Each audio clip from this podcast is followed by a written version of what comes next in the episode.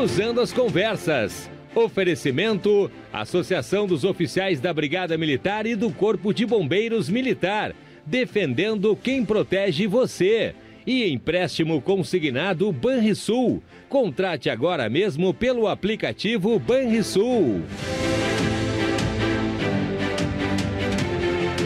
No Cruzando as Conversas de hoje, vamos analisar os efeitos da pandemia, a situação da imunização no país e a necessidade de quinta dose da vacina da Covid-19. Receberemos no estúdio uma geneticista e uma epidemiologista para falar sobre o recente aumento dos índices de Covid-19 no país e a eficácia das vacinas. E se a tão sonhada quinta dose é mesmo necessária para tratar o vírus com dois especialistas com visões diferentes do cenário de saúde atual, vamos reforçar os cuidados necessários com o vírus e como ele se comporta no nosso organismo, avaliando os benefícios do processo vacinal. Você tira suas dúvidas e participa conosco, trazendo a sua opinião para o programa e mandando a sua mensagem para os canais da RDC TV.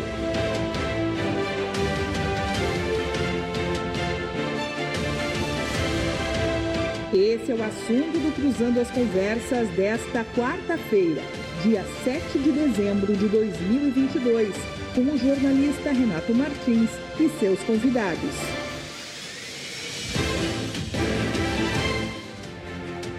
Muito boa noite, sejam bem-vindos a mais uma edição do Cruzando as Conversas, aqui na tela da RDC TV, em 24, 524, Claro Net TV, também ao vivo e simultaneamente no YouTube e no Facebook.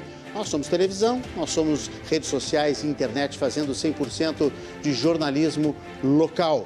E também de olho nos assuntos também do Brasil e do mundo com a visão dos gaúchos. Debates inteligentes aqui no Cruzando as Conversas, de segunda a sexta, às 10 da noite. E você já viu aí que é um assunto interessantíssimo para você participar com a sua opinião também nessa noite e com a presença de dois grandes especialistas aqui. A geneticista Cláudia Thompson e o doutor em epidemiologia Paulo Petri.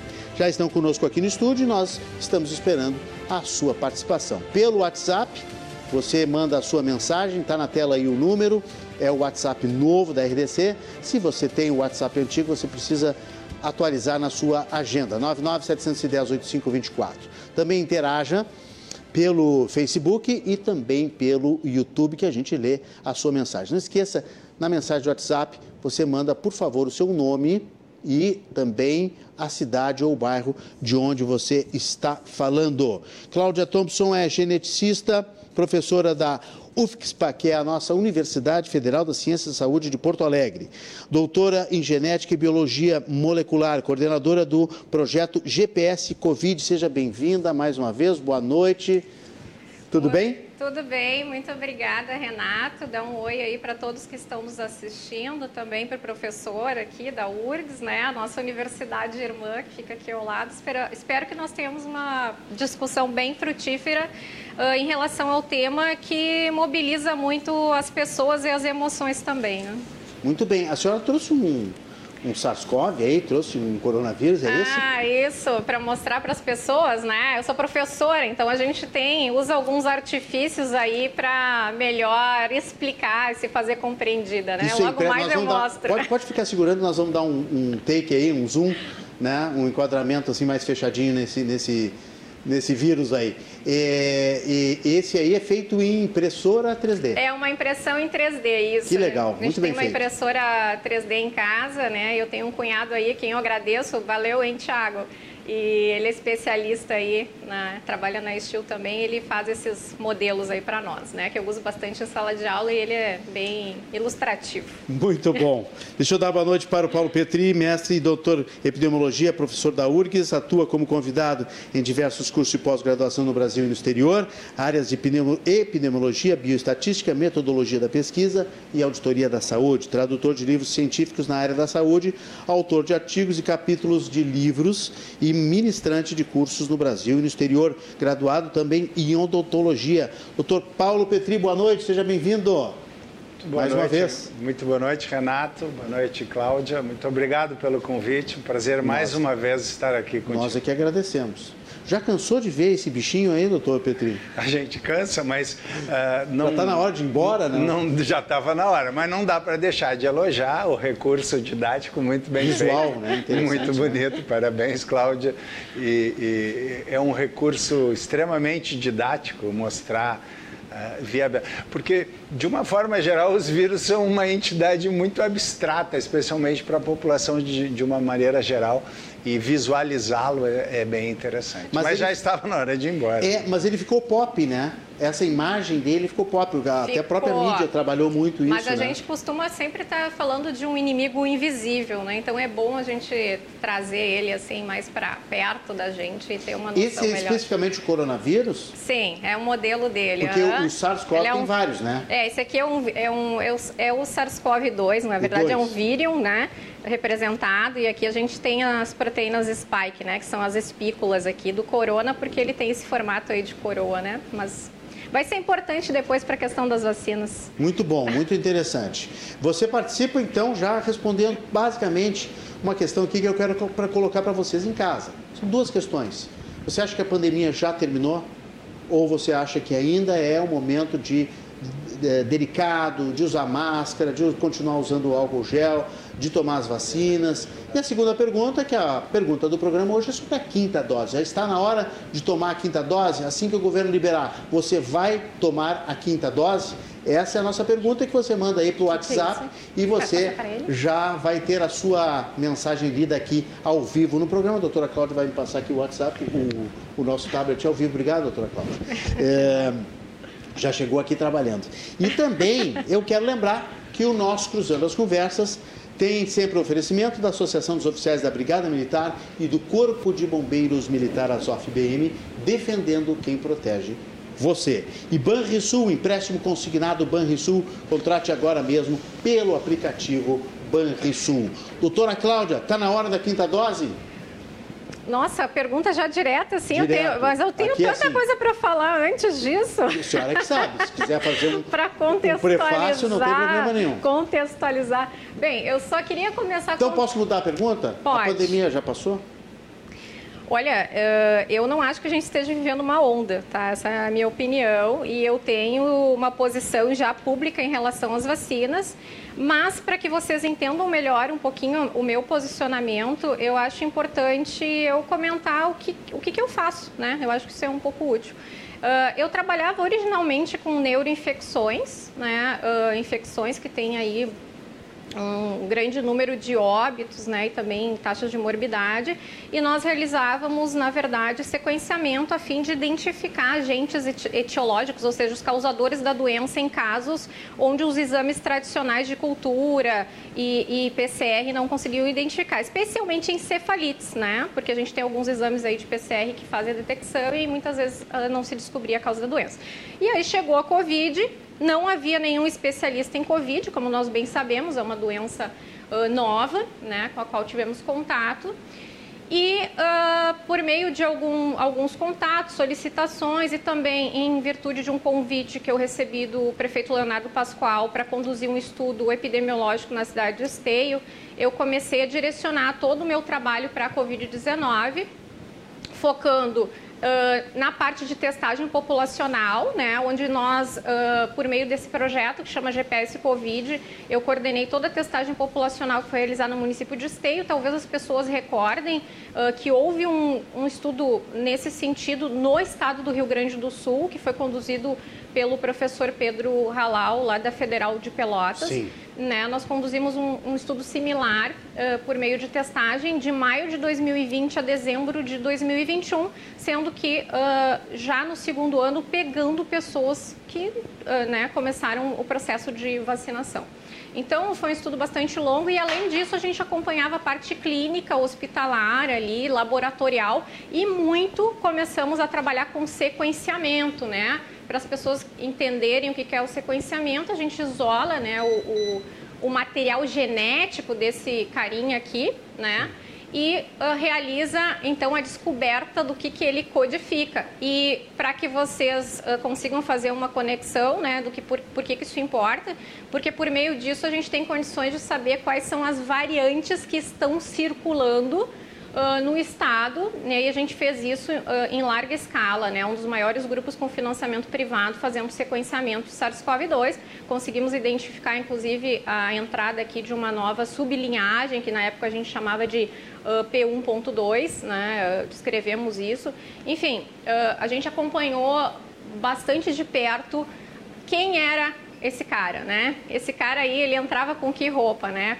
Quais eram os tipos de mutações que a gente conseguia detectar na população e concomitante à questão do tratamento para Covid, existe aquela questão importante na parte da prevenção, né? E aí que a gente entra com a questão muito das vacinas, né? Que elas têm o objetivo de imunizar as pessoas. Antes das vacinas, a pandemia Uh, acabou ou não acabou? A senhora disse que não estamos vivendo uma onda, mas não significa que a pandemia possa ter eu acabado. Eu acho que a gente está entrando agora numa situação de endemia, assim. Endemia. De, é, é como eu, eu Que se eu falava vejo. mais cedo, mas demorou um pouco mais, né? É, é, o, é, o, que eu, é o que eu vejo, assim, para começar, né? Não sei se...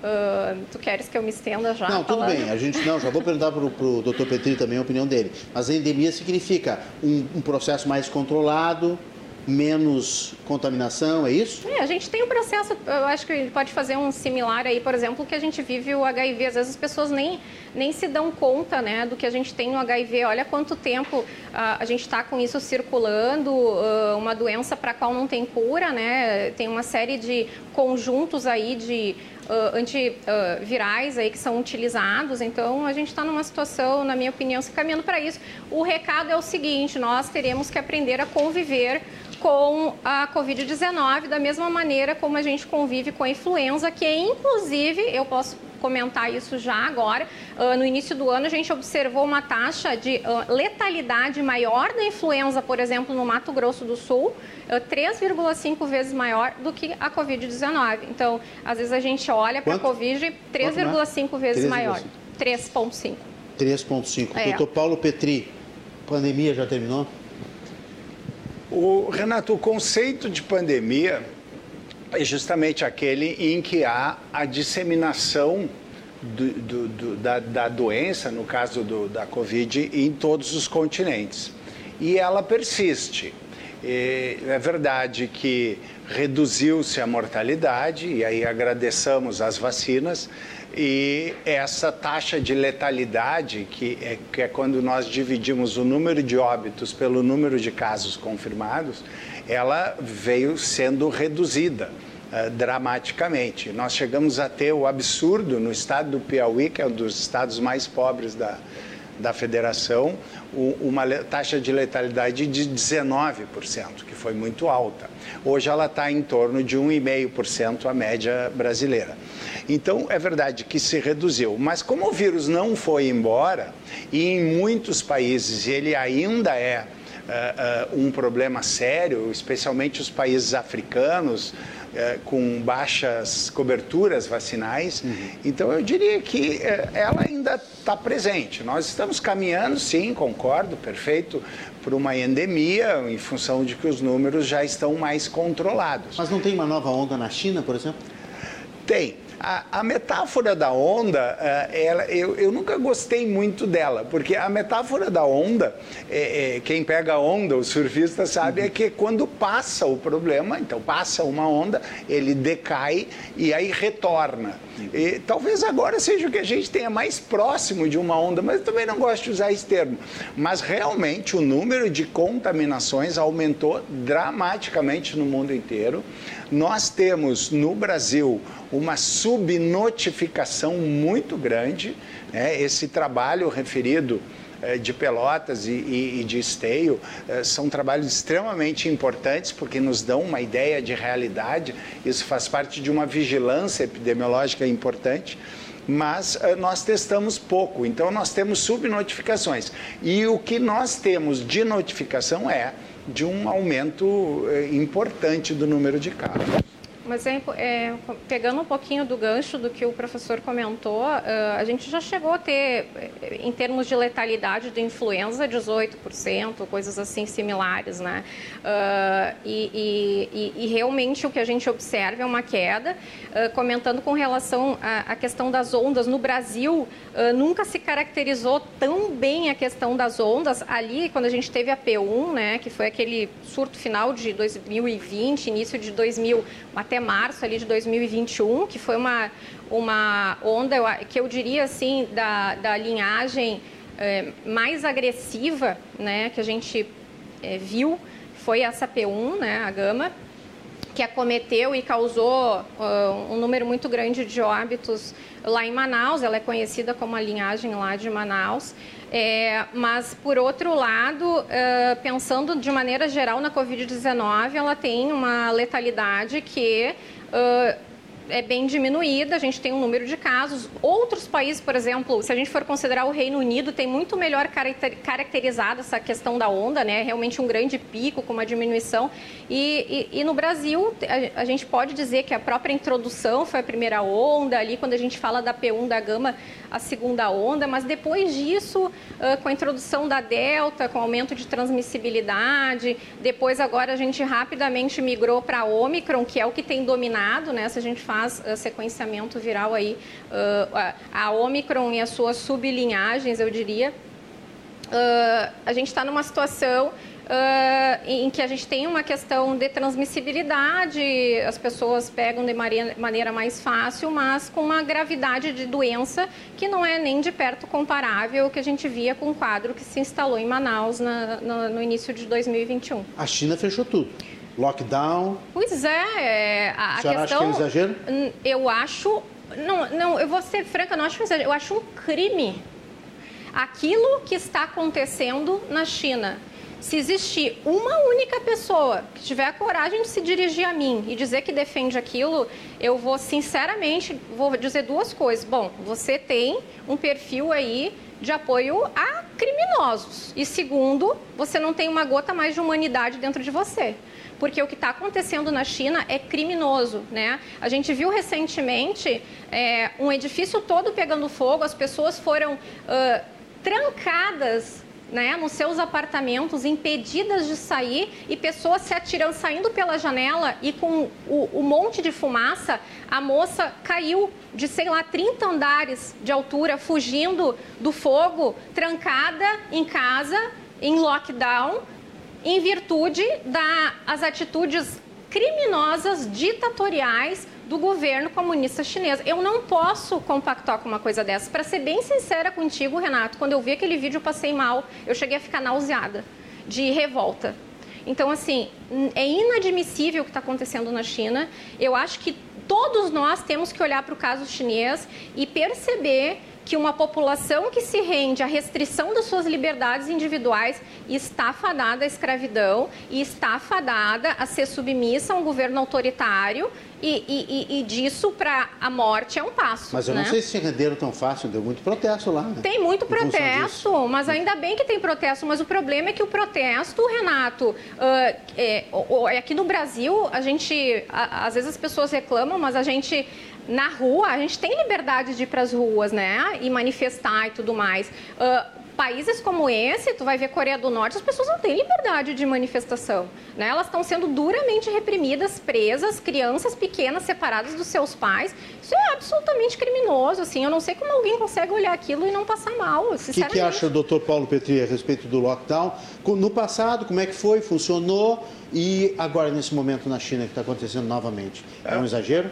É, sem dúvida é um exagero. A China é uma, é uma nação em que nós temos muita dificuldade de compartilhar dados. Nós nunca sabemos, é um governo forte, um governo autoritário. Como a Rússia também, né? Mais ou menos como, como a Rússia, Rússia né? também. É, um pouco mais até que a Rússia, né? Eu tive a oportunidade de visitar a Rússia e a gente consegue algumas coisas que na China é, é agora não... na guerra nós tivemos o, a, o exemplo, né? Tivemos a experiência de não ter as, as, informações, as informações, os fatos, é. os bombardeios e tal, porque as agências russas todas é. estavam controladas. Né? Eles né? manipulam, Obviamente, manipulam a informação, manipulam dados e, e, a China é uma caixa preta, é, uma, é um mistério. Mas realmente as políticas são draconianas e exageradas, sem dúvida nenhuma. Eu acho que num primeiro momento, quando se sabia muito menos, porque a gente sempre, eu gosto de contextualizar, Renato, dentro da época. Hoje nós sabemos coisas que, que se fe, não se faria mais em 2020, quando, quando começou a pandemia. Então, talvez. Sim, era um vírus desconhecido. Era um vírus desconhecido, uma doença nova, como já foi mencionado pela doutora Cláudia. Então, nós aprendemos. Eu brinco que eu gosto de um termo da psicanálise, que nós, a ciência sofreu uma ferida narcísica, ou seja, nós descobrimos que não sabemos tudo. E temos que ter a humildade de, de, de, de crescer junto, conhecer as coisas. Então, talvez naquele primeiro momento, algumas recomendações de cautela de fechamento, eh, eles tiveram o seu efeito de retardo Uh, uh, para que se preparasse o sistema público de saúde, com leitos, etc. Hoje eu estou totalmente de acordo, é, o que se vê na China são coisas uh, absurdas, que não tem mais. Aqui no Rio Grande do Sul se critica muito o governador Eduardo Leite. Ele agiu corretamente? Não foi lockdown, né? Lockdown é muito diferente. Não tivemos. Né? Mas teve gente, tem gente que chama até hoje, não sei se a doutora Cláudia trata de lockdown, trata o que aconteceu aqui no Rio Grande do Sul como lockdown. Na verdade, não, tivemos restrições. Nós tivemos restrições, algumas mais importantes do que outras, mas eh, me pareceu na época que era oportuno uma série de medidas, especialmente no sentido de ganharmos tempo para que pudéssemos nos preparar. Você lembra bem os hospitais com, com tendas de campanha, fazendo testes, ah, houve uma dificuldade de, de, de, superlotação, o Hospital de Clínicas da Universidade é um exemplo disso, esteve superlotado, cirurgias eletivas foram adiadas, uh, as pessoas com medo de, uhum. de circular e proibidas muitas vezes de circular, deixaram de fazer exames de rotina, algumas doenças evoluíram. Hoje, olhando para trás, nós vemos muitas coisas, mas que na época eu não gosto da política partidária, sim das políticas públicas de saúde, sim. me parece que foram oportunas as medidas, talvez tenham demorado depois a, a, a se normalizar. flexibilizar, normalizar, enfim. Doutora Cláudia, é uma crítica né, dessa política Sim, que foi eu fui, adotada. eu fui bastante crítica do Eduardo Leite, uh, especialmente em coisas que para mim não faziam o menor sentido. Por exemplo, Uh, ao invés de a gente ampliar os horários de atendimento nos centros comerciais, eles foram reduzidos, ou seja, então tu acaba concentrando as pessoas para acesso a determinados locais. Fechar a gôndola de supermercado, para mim, não tem a menor razão de ser, né? Ou seja, agora o vírus sabe que ele está nesse setor do supermercado, não está naquele outro. Você pode comprar isso, não pode comprar aquilo, ou seja, não tem menor cabimento. Uh, e outra coisa, mas aí é uma questão bem particular que eu gosto de dar um exemplo, foi o que aconteceu na Prefeitura de Porto Alegre, Prefeitura Municipal de Porto Alegre, onde foi emitido um decreto, tá, que logo uh, caiu, mas o decreto era um absurdo, né? O decreto basicamente ele dizia o seguinte, que pessoas idosas, tá? As pessoas idosas não poderiam ser vistas se fossem encontradas caminhando nos parques ou nas áreas públicas, elas seriam abordadas por agentes, uh, solicitação da sua identificação e conduzidas para casa sob pena de multa e prisão. Isso foi um decreto da Prefeitura Municipal de Porto Alegre.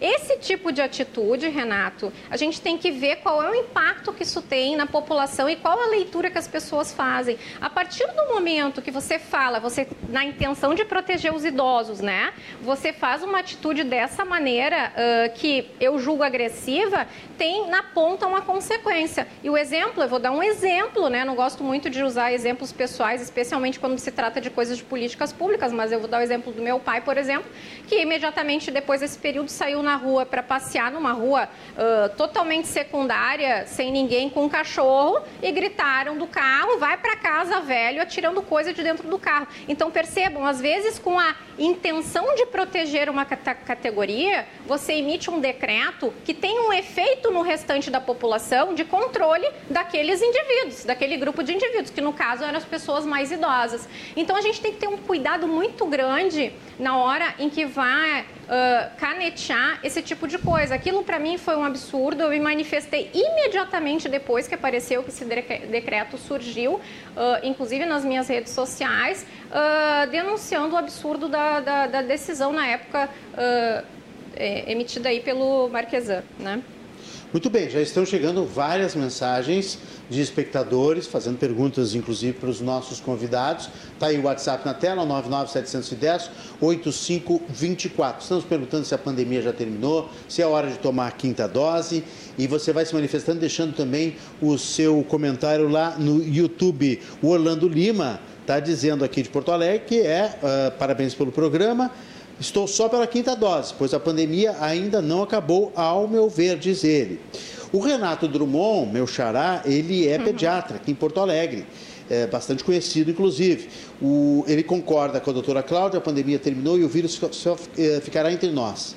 Sou contrário às vacinas, principalmente nas grávidas. Olha o doutor Renato Drummond aqui com uma opinião forte. Crianças e adolescentes, também é contra crianças e adolescentes.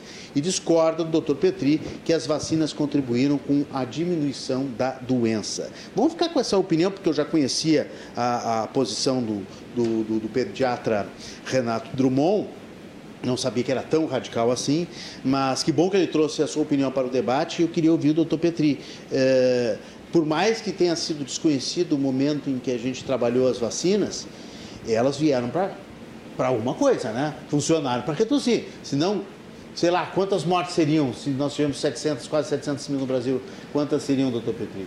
2 milhões? É, é, Renato, calcular, eu acho, né? as vacinas, a meu ver, e, e acho que da comunidade científica de uma forma geral, embora algumas opiniões em contrário, como a, a desse ouvinte, elas são talvez a maior conquista da, da, da humanidade porque nós não estamos falando só de Covid, né? vacinas de uma forma geral, e elas salvam milhares de vidas. A Organização Mundial de Saúde estima em 3 milhões de vidas salvas anualmente para todas as doenças uhum. uh, pelas vacinas. E elas são uh, realmente uma das maiores conquistas de saúde pública.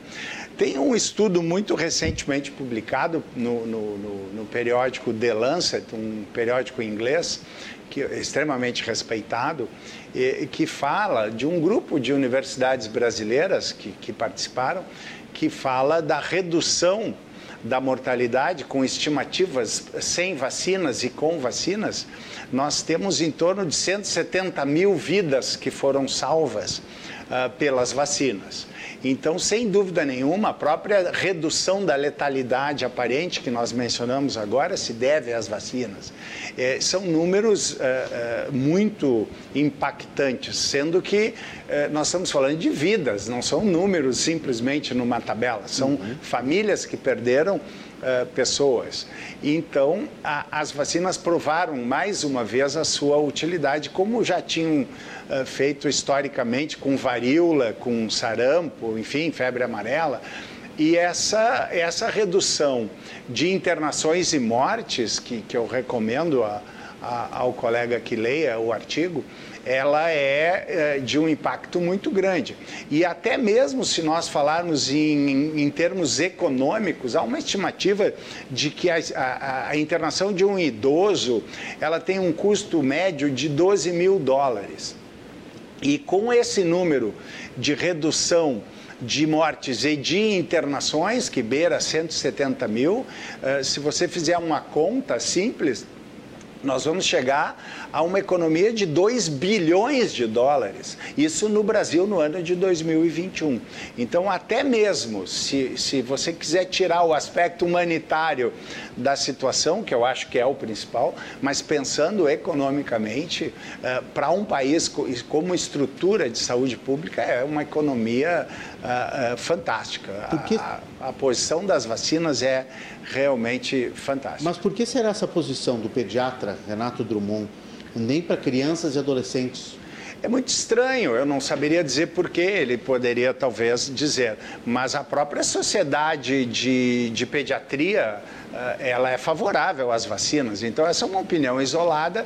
Que Ele está não... reforçando aqui que são as vacinas de Covid. Obviamente, nós entendemos que são as vacinas Sim, de Covid. Mas elas são aprovadas pela Sociedade Brasileira de Pediatria, uhum. dentre outras, né? Estamos falando Sim, porque claro, é um claro, pediatra. Claro. Existem outras sociedades que recomendam as vacinas eu acho muito difícil. Também para crianças e adolescentes. Também para crianças. E agora foram liberados para crianças menores de 3 anos. Também, né? Exatamente. Né? É. Ainda e, que seja devagar, mas já foram é. liberados. E, e, no mundo, elas são aplicadas já há bastante tempo. Existe um estudo norte-americano que fala em mais de 1 milhão e 700 mil crianças vacinadas sem nenhum caso de efeito colateral grave. Efeitos colaterais pequenos, como o choro na hora da, da agulha, uma dor leve referida no braço, enfim, nós não temos casos graves reportados. Então a vacina está aí também para criança e adolescente, mostrando o seu valor. É, a gente tem alguns estudos, agora eu não me recordo exatamente, eu posso até procurar aí referências, foi no, na Lancet ou no New England Journal of Medicine, de um estudo italiano que foi realizado com crianças de 5 a 11 anos e a eficácia da vacina da Pfizer, depois de 28, depois de 42 dias, caiu a 28%. Né? Então, assim, a gente está falando, nesse caso, de uma vacina que, teoricamente, não teria sido nem aprovada uh, pela Anvisa. Né? Uh, e por falar na Anvisa, em junho deste ano, eu estive num evento da Escola Superior do Ministério Público da União, a convite uh, do, de procuradores da República, para ministrar aulas né, para membros do Ministério Público relacionados a histórico de pandemias e pesquisas em Covid-19. E foi muito oportuno, Renato, porque neste evento havia a presença de membros da Anvisa. Né? Então, uhum, assim, uhum. É, inclusive o senhor Gustavo Mendes, que eu gosto de citar, inclusive quem me acompanha aí, sabe que eu já fiz vários videozinhos comentando sobre o senhor Gustavo eu me lembro, Mendes. Eu me lembro desse vídeo. Uhum. então, vou te trazer os babados aqui, viu, Renato? Seus colóquios com, o Gustavo Mendes. É, o senhor Gustavo Mendes... Só explica para o nosso espectador quem é o Gustavo Mendes. Ele era gerente, né, do setor aí de, de vacinas da Anvisa, na época, né, uma pessoa bastante que respondia pela, pelas vacinas, pelo, por todo o setor aí de aprovação de vacinas, e junto dele veio uma pessoa responsável pelo setor de... Uh, farmacovigilância. Né? Então, eles uh, ministraram lá as palestras, eu, vários procuradores presentes, outros colegas pesquisadores. E, e no final dessa, dessa palestra dele, uh, a gente fez uma série de. Eu, especialmente, fiz uma série de questionamentos, muitos dos quais ele não soube responder, e eu aguardo as respostas ainda hoje, até porque ele foi oficiado, pelo que uh, comentaram os procuradores, o Ministério Público iria fazer um ofício a ser encaminhado à Anvisa. É, esse cara, essa pessoa, né, esse senhor, não está mais no Brasil. Ele está trabalhando agora no Instituto Internacional de Vacinas, então ele saiu do Brasil eh, com licença da Anvisa. E nessa oportunidade, Renato, uma série de coisas interessantes foram ditas pela Anvisa. Então, as pessoas às vezes acham que o que nós falamos ou que eu falo, uh, uh, algumas opiniões. pessoas têm tendência, né, de colocar uma coisa ou outra que eu falo como opinião de negacionista. Eu quero deixar muito claro aqui que estudei muitos anos, tá? Uh, eu sou uma especialista na minha área e eu não costumo falar coisas sobre as quais eu não tenho ou comprovação pessoal de trabalho ou respaldo técnico-científico na literatura. Dito isso, sobre a Covid, é importante a gente comentar que esse consenso que se fala na ciência, primeiro que a ciência trabalhar com consenso, a ciência nunca avançaria, né? Eu acho que é o fato de nós fazermos questionamentos e o papel do cientista é esse, é fazer questionamentos, inclusive sobre as vacinas, é, é que faz a ciência andar, né? E eu fiz muitos questionamentos às pessoas da Visa, eu acho que eu não preciso uh, estressar todas as questões agora, viu, Renato? Mas um exemplo é, é, é que ele, ele assumiu tá? Que o uso, por exemplo, você fazer uma Coronavac e depois fazer uma Pfizer, fazer uma AstraZeneca, fazer uma Pfizer, era um uso off-label. Ele diz com todas as letras, questionado pelo, pelo procurador da República, era um uso off-label da vacina, que isso não consta em bula, ou seja, não foi aprovado isso pela Anvisa e que a vacinação dessa forma, misturando vacinas, eram decisões dos gestores públicos. Ele falou isso e está gravado em vídeo. Então, é só para as pessoas terem a noção de que uh, a Anvisa, quando você questiona as pessoas tete a tete, não se responsabilizam por uma série de coisas e colocam na a conta dos gestores, né? Dizendo que a Anvisa, eles falou claramente para todos ouvirem que a Anvisa não faz recomendação da vacinação, que a vacinação é conduzida pelos gestores. Aí eu saio de Brasília, entro no meu, no meu, no meu avião, primeira coisa que se fala no avião, a Anvisa recomenda, faça a sua vacina. Eu, pena que eu não gravei, eu queria gravar para levar para ele de volta. Doutor Petri quer falar. É, de fato, as agências reguladoras, elas não fazem recomendações, elas têm o caráter de aprovação e liberação do uso da, das vacinas.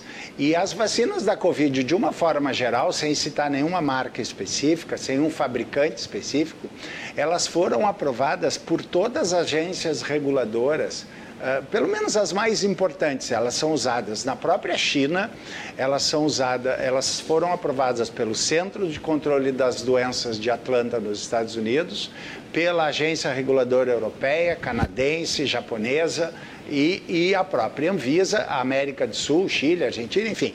Então, é, é, as, as vacinas elas estão aprovadas pelas agências reguladoras. Elas nascem de estudos que nós chamamos o estudo padrão ouro na epidemiologia, que são os ensaios clínicos randomizados, foram conduzidos aqui em Porto Alegre, é, é, multicêntricos, mas aqui em Porto Alegre em alguns locais, e, e, é interessante, eu queria trazer um assunto, uma questão das vacinas, que é a questão da equidade, que é um termo importante que se usa, que é inclusive uma norma do Sistema Único de Saúde, que é tratar de forma diferente os diferentes, e, e que é diferente da igualdade, que é tratar por igual.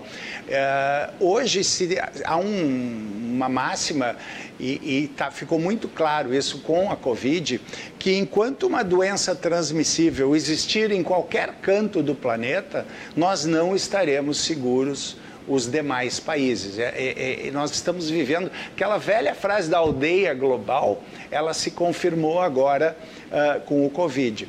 Então, há uh, países uh, com um, coberturas vacinais muito baixas. E isso prejudica, isso está... Prejudica o todo. O todo, porque isso está perpetuando o vírus. Depois a professora Como Cláudia poderia média, falar né? melhor, porque é, é, é, um vírus que circula durante tanto tempo, ele acaba sofrendo mutações. Ali tem o, o a impressora, né? As, Sim, as o, espículas, nosso, etc. O nosso coronazinho ali. Então, uh, isso seria essa questão da equidade, tanto que há o plano da Organização Mundial de Saúde de que os países ricos doem vacinas aos países menos uh, uh, ricos que uhum, não podem sim, comprar. Claro, Há uma claro. diferença muito mas, grande. Mas assim, uma é. pergunta importante só para pontuar que eu acho que os espectadores estão esperando em casa. Ah, ô, Renato, pergunta para eles, pelo amor de Deus. É. Nós estamos tomando vacinas contra a Covid seguras ou não? Nossas crianças, nossos adolescentes estão sendo vacinados. Quem vai lá? Não estou perguntando se vai ou se não vai.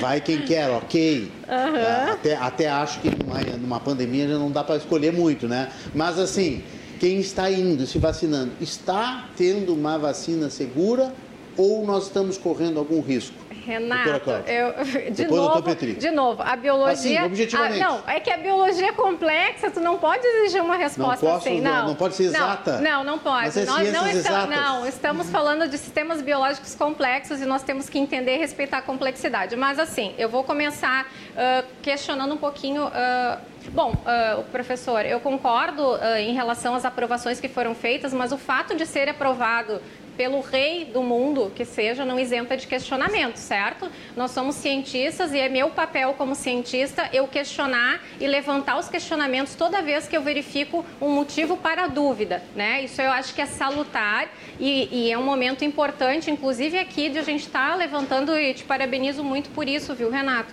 De trazer, assim, é, essa oportunidade. Quando Obrigado. a gente fala dos estudos da Pfizer e de outros, uh, o, o senhor comentou muito bem, né? Né, que são estudos que, sei lá, tem uma população aí de 4 mil, etc.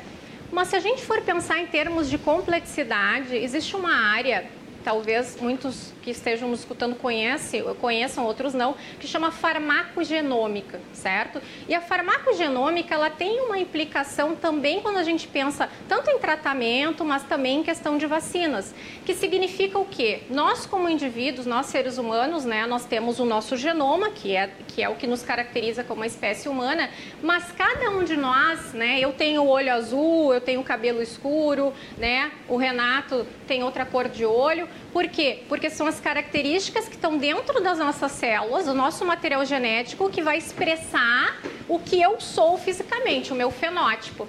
Então, é bem fácil para quem está nos acompanhando entender que assim como meu cabelo é dessa cor, meu olho é dessa cor, se eu tomar um medicamento, eu posso responder de forma diferente. Tá, eu entendi.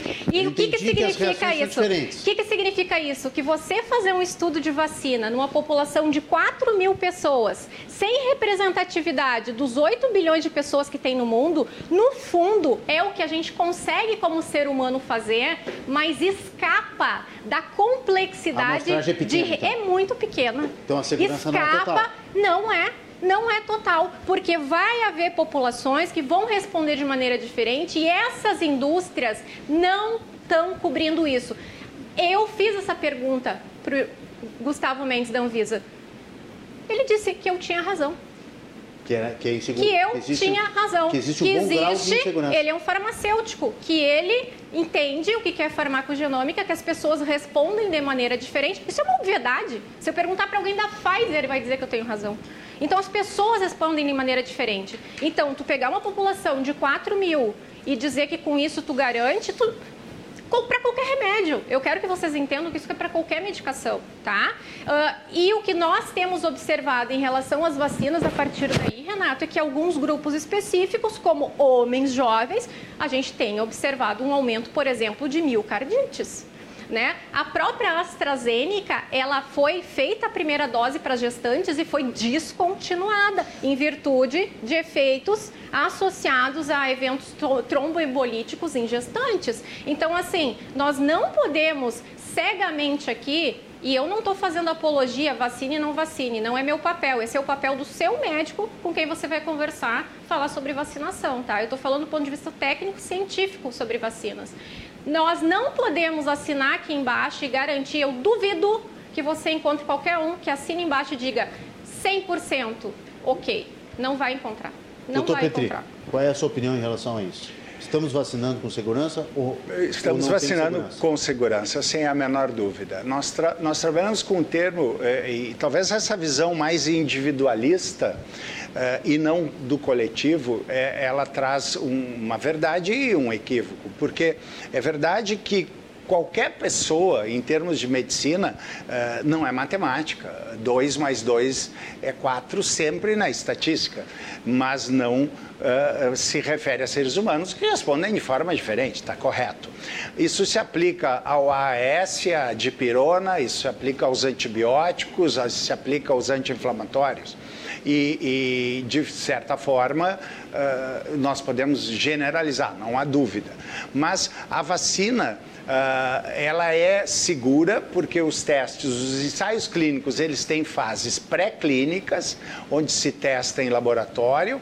Vencida essa etapa, se vai para as, as, as fases clínicas dos ensaios, com uh, fase 1, 2, 3, 4. E agora nós estamos vivendo desde janeiro de, de 2021 com as vacinas, pelo menos no Brasil, já começou no mundo um pouquinho antes, nós demoramos um pouco para começar. Nós temos a fase eh, que é a fase populacional, a fase da efetividade, do custo-benefício e efeitos colaterais com mortes. Os estudos que falam de, de miocardite são muito ah, precários, eu não acho que seja válido ah, atribuir as vacinas. Ah, essa e esses números de redução de, de, de mortalidade, de redução da internação, eles são incontestáveis. Eu lamento que tenha se politizado no Brasil muito a questão das vacinas. Eu desafio aos teus espectadores, se alguém souber, pode te mandar. E se nós aqui na mesma soubesse, soubermos, eu gostaria de ouvir, eu não conheço quem saiba qual é o fabricante das vacinas de cachumba, de varíola, de sarampo que você tomou na infância. É, que os nossos pais nos deram na infância. Mas existe uma né? grande diferença, é, doutor. desculpa. É, então, eu acho muito difícil, frente a esses números, avassaladores contestar a validade das vacinas. Embora eu reconheça e acho admirável a, gente discutir isso. Acho que o papel da ciência é discutir, é debater e as opiniões não precisam ser sempre iguais. E nós devemos sim, a partir da dúvida, avançar no conhecimento. Uhum. Por que, que, é diferente, doutor Cláudio? Uh, porque porque a gente está falando de vacinas, então assim, só colocando... Eu que eu não, tomei uma pistola. Não, eu não sou contra a vacinação. Eu tomei uma pistola de né? poliomielite, pode ser? Não, meningite, meningite. meningite. Olha só, Primeiro, lá né, Renato? unidade Belém Novo, deixar na Zona bem, Sul. Meu pai não sabia qual deixar bem, a marca da Deixar bem claro, né? A gente tem um Plano Nacional de Imunização que cumpre um papel muito importante e ninguém aqui está fazendo apologia não vacinação de qualquer outro tipo, de maneira nenhuma, tá? Nós estamos uh, discutindo uma nova uma vacina. Uma nova vacina. E nós estamos discutindo uma vacina numa plataforma nunca antes utilizada em larga escala em seres humanos, tá? Então, para quem está nos assistindo, claro, a gente tem aí alguns casos que são usados no adenovírus, então tem injeção, na verdade, de um pedaço de DNA da Spike. Quando a gente fala da Pfizer e da Moderna, a gente está falando de mRNA, então é um pedacinho do vírus, uh, da proteína Spike, que no caso da Pfizer, ele é envolto por uma camada, uma nanocamada lipídica, e isso é injetado no sério, no, no, nas pessoas. Nós estamos falando de uma categoria totalmente nova de vacina e de uma vacinação que foi feita em larga escala. Uh, eu acho que o outro ponto que eu tenho que é muito interessante, que inclusive tu vai gostar de ouvir, é sobre resistência a vacinas que eu acho que vou deixar para depois, tá? Deixa para depois, porque tem vários assuntos. Doutor Petrinho também tem um assunto importante, que é o, o, presenteísmo, que a gente tem que falar também, que são é, uma, uma virada de, de não é de página, mas é assim, eu acho que é uma outra onda, né? Um, é, um, é um outro momento, né? Uma virada de folha, porque está havendo também esse movimento de pessoas que estão começando a esconder que estão infectadas para não prejudicarem o trabalho, enfim. Nós vamos falar sobre isso ainda, mas tem muita opinião, quero ler algumas. Ah, nós estamos com uma audiência de médicos muito alta, os colegas de vocês aqui estão, é. estão aqui engajados. A Ana Carolina Peçanha é médica intensivista, doutora em ciências pneumológicas e mãe de duas crianças segundo ela, lindas, é óbvio, tenho certeza, doutora Ana Carolina, que são lindas. Dois e quatro anos. Vacinei-me já com quatro doses. Meu marido está com as quatro doses e minha filha mais velha já se vacinou com muito orgulho.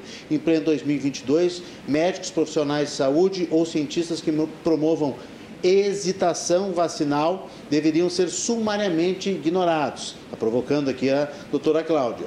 O benefício das vacinas contra a Covid-19 é inegável para a sociedade e para os serviços de saúde.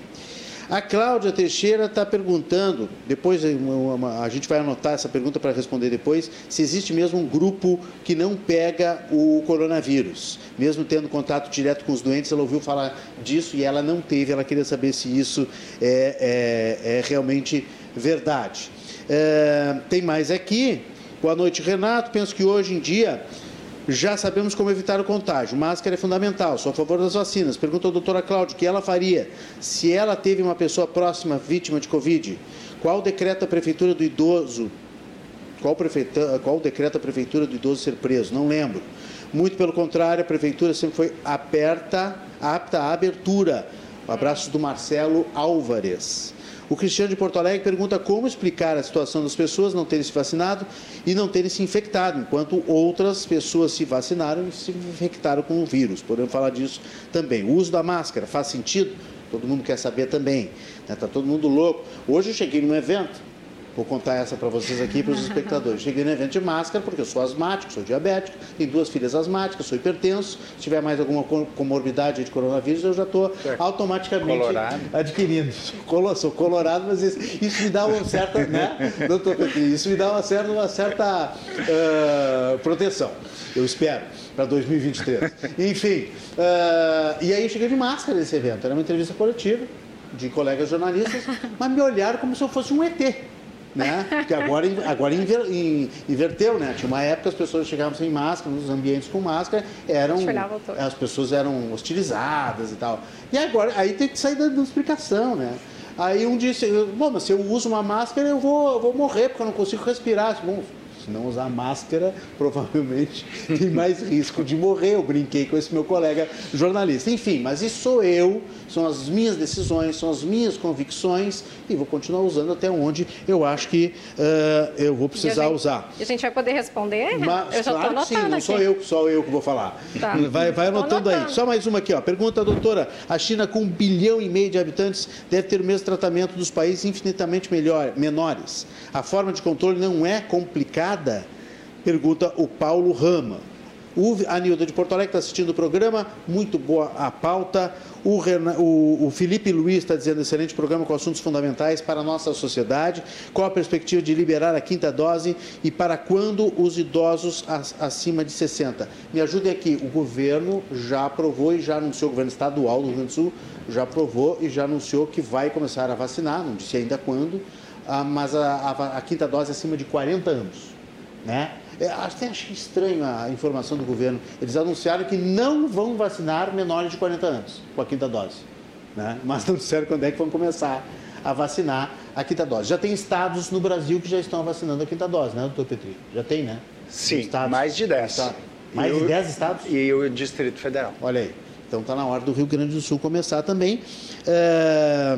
E aí nós vamos também, só registrar mais aqui duas. Uh, o doutor Petri, o Paulo está dizendo que o doutor Petri é formidável nas suas avaliações.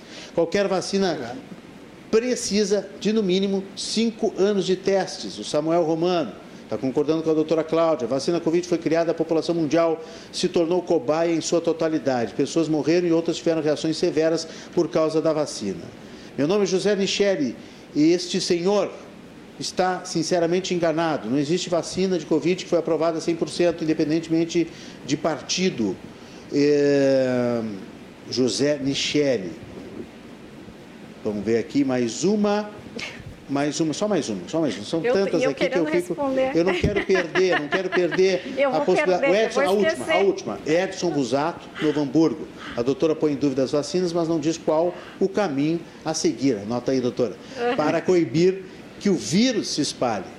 Como ela justifica que estavam morrendo mais de 4 mil pessoas por dia e depois que chegou a vacina, mesmo com os teimosos não vacinando, as pessoas não morrem mais, não morrem mais tanto, né, Edson? Uh, o que ela teria feito no auge das mortes para evitar o procedimento de tantas vidas? A senhora Bom, começa por vou, onde quiser. Eu vou começar com quem disse que eu devia ser sumariamente ignorada. Bom, é uma ignorância total essa sua frase, né? Eu, como cientista, é meu papel questionar, como eu bem coloquei, toda vez que eu tiver qualquer dúvida, o que eu fiz muito bem na presença das pessoas da Anvisa, tá? E que, ao contrário de você, me deram razão em uma série de questões.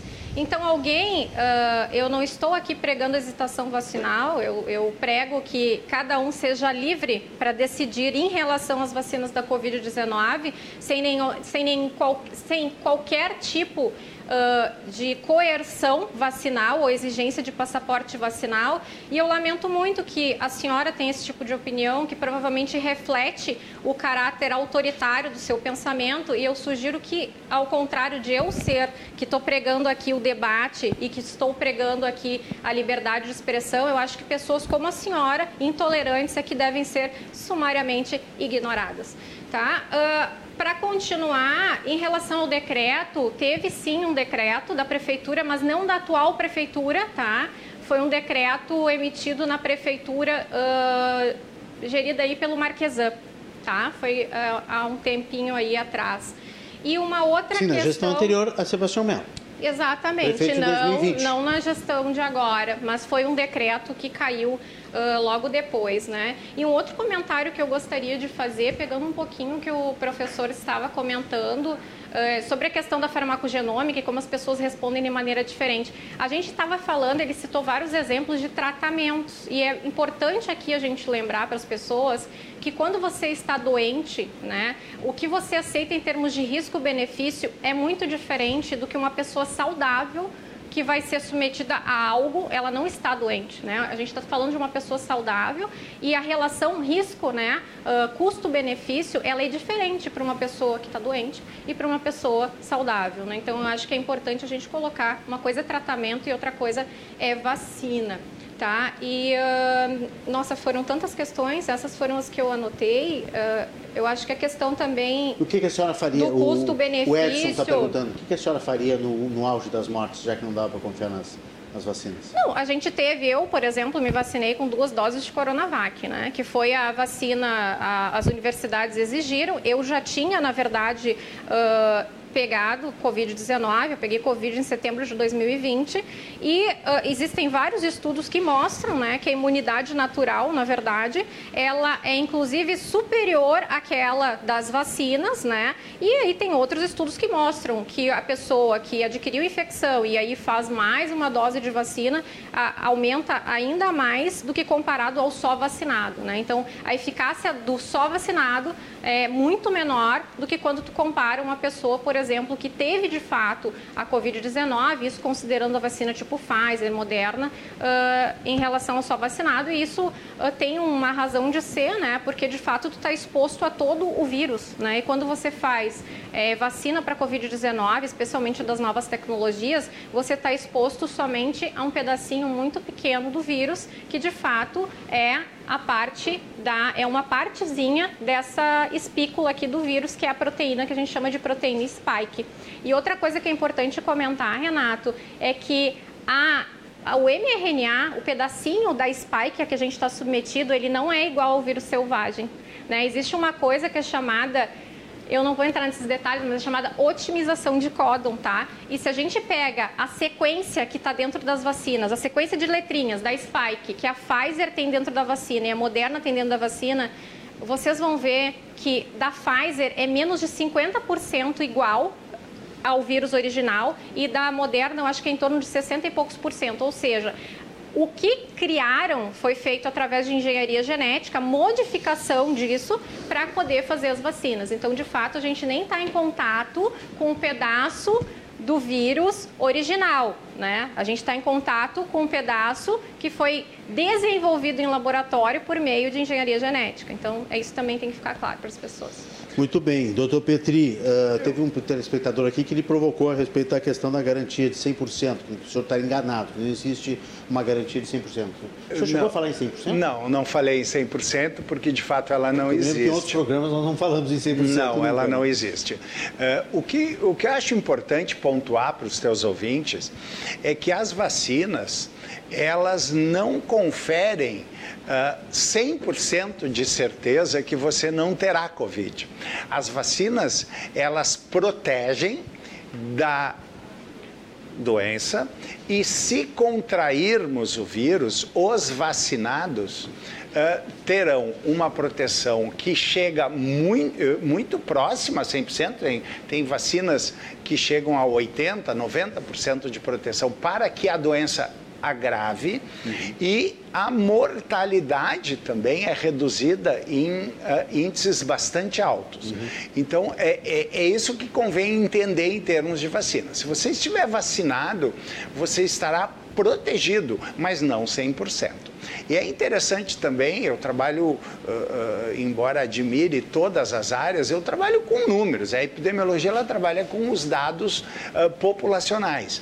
E, e, e se você fizer uma pesquisa Uh, realmente, e existem estudos publicados mostrando isso, a, a, a, letalidade, a mortalidade das pessoas que contraíram Covid, ela se concentra em não vacinados e aquelas pessoas que têm as comorbidades, que não vamos repetir, você mesmo Sim. citou algumas. Uhum. E aqueles muito idosos, que existe o que se chama de senescência uh, da, do sistema imunológico, ele vai perdendo a capacidade de resposta em função do avanço da idade. Então, essas pessoas, elas estão também protegidas, mas mesmo protegidas, as pessoas podem contrair o vírus, eventualmente agravar e até morrer em função de, de, de, de outras comorbidades, o que não invalida a, a grande proteção é, que as vacinas conferem. Nós tivemos essa redução, uh, acho que o senhor já falou, mas é só para pontuar o que o espectador falou, assim, o que, que explica, né? nós estamos com 4 mil mortes por dia, foi a entrada das vacinas. Né? Sem dúvida. Sem dúvida. Que, Nós não temos... baixou a zero, mas reduziu drasticamente. Tanto que se fala, e, e, e a professora Cláudia referiu uh, que nós estamos, e eu concordo, caminhando para uma questão mais endêmica do que propriamente pandêmica, embora uh, por questões legais a OMS é que normalmente faz esses decretos, né?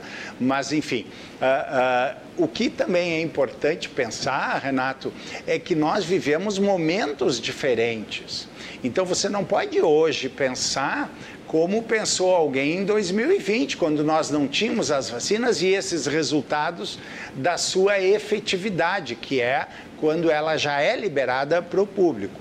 Existem, eu, eu, reforço esse ponto da equidade, nós temos ainda populações dentro do Brasil, que é um país continental, nós temos uma desigualdade muito grande de, de, de, cobertura vacinal em diferentes estados e isso é muito ruim. Nós devemos ter e, e, e os nossos gestores devem eh, incentivar com campanhas de esclarecimento e, de, e campanhas de vacinação. Ressuscitaram o Zé Gotinha, que Sim. durante muito tempo foi o cabo eleitoral das vacinas. Isso. O próprio Exército, as Forças Armadas participavam da, das campanhas de vacinação. Nós, no Brasil, temos, graças ao Sistema Único de Saúde e seus profissionais, um, um, um, um programa nacional de imunização muito eficiente. Nós já vacinamos mais de 3 milhões de pessoas por dia no país. Então, acho que se nós incentivarmos isso, esclarecendo a população, uh, uh, nós estaremos sempre à frente de qualquer pandemia, não só do Covid. Nos preocupa muito. Ontem eu dava uma entrevista é, e, e, e, se fala de uma grande preocupação, que eu acho que comungamos todos, da redução da cobertura vacinal, por exemplo, da poliomielite. Isso é extremamente preocupante. Né? São vacinas aí acho que indiscutivelmente seguras, não há dúvida. Uh, pólio, sarampo que ressurge, uh, doenças que já foram consideradas erradicadas e estão ressurgindo pela queda da cobertura vacinal.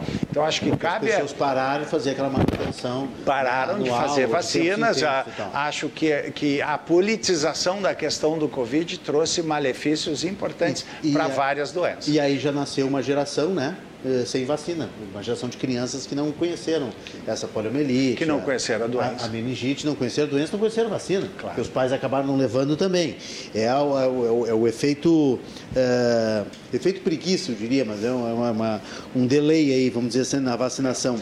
É, nós Renato, fazer... só, só para dar um número que eu acho que é importante, nós não chegamos a 59% da cobertura vacinal do sarampo, por exemplo. Ah, Quando a, a meta meta da organização né? e a meta do, do Ministério é 95%. Então nós estamos ano a ano, desde antes da Covid, ano a ano, ano a ano, diminuindo a cobertura vacinal, o que é extremamente preocupante. Preocupante, preocupante. O Antônio Carlos Cortes felicita os entrevistados pela clareza nas exposições e informação dos especialistas no programa, é fundamental na preservação de vidas. O Fabiano Coelho está em Guará Tatuba, litoral norte de São Paulo, nos assistindo. Obrigado, Fabiano. Muito obrigado pela audiência. E quer saber dos entrevistados a opinião sobre a vacinação contra a Covid em crianças. Já falamos um pouquinho aqui, posso perguntar no próximo bloco em seguida. O Roberto Alvim concorda com a questão da redução da mortalidade do vírus.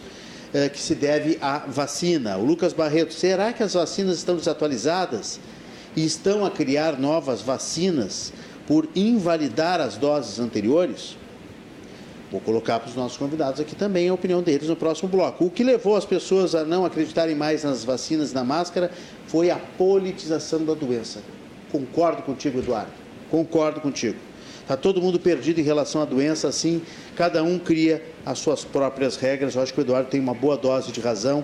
Mais uma vez, mais uma coisa foi politizada no nosso uh, país. Bom, se até gol na Copa né, é politizado, fulano fez, Beltrano fez, fulano, fulano, se machucou, ainda bem, que bom e tal, né? Até isso. O Eduardo Lopes disse que participou de um evento Invisíveis Experimentais em São Paulo, que ele considera, em linhas gerais, as vacinas experimentais, mesmo com estudos em fase 4, e aí pergunta, a doutora Cláudia tem isenção para analisar a necessidade de outra dose de vacina considerando forte viés antivacina? Pergunta que fica para o próximo intervalo. Nós vamos fazer um rápido, um rápido, uma rápida interrupção para tomar uma aguinha e já voltamos com o nosso Cruzando as Conversas aqui na RDC TV discutindo quinta dose, pandemia e muito mais com a doutora Cláudia Thompson e o doutor Paulo Petri.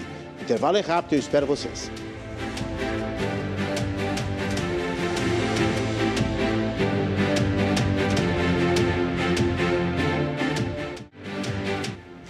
Estamos de volta com Cruzando as Conversas na tela da RDC TV. 24524, claro, NET TV, também no YouTube, também no Facebook, 100% de jornalismo local.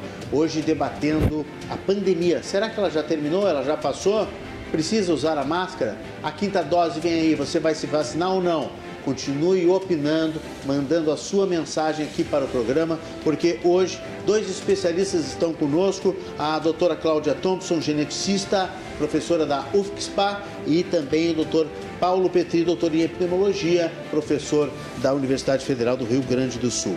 Muita gente se manifestando pelo 997108524, também deixando recado lá no YouTube. Você vai participando, eu vou lendo aqui na medida do possível, mas nós temos muitos assuntos. O doutor Petri está eh, preocupado com um fenômeno que está acontecendo, acontecendo, que é o presenteísmo. O que, que é isso, doutor, acontecendo no meio dessa pandemia? Exatamente, Renato. Uh, alguns anos eu já, antes da pandemia, orientei um, um aluno, um médico anestesista do Hospital de Clínicas, e Dr. Paulo Homerich, e nós trabalhávamos com presenteísmo, que é o contrário do absenteísmo. É aquela pessoa que força a presença no local de trabalho, mesmo não estando em condições. Isso foi até antes da, da Covid. E, e, e essas... É o cara que não quer ficar doente. É, é o cara que Ou não detesta ficar ele, doente. Ele precisa trabalhar, uhum. muitas vezes por questões econômicas. Claro.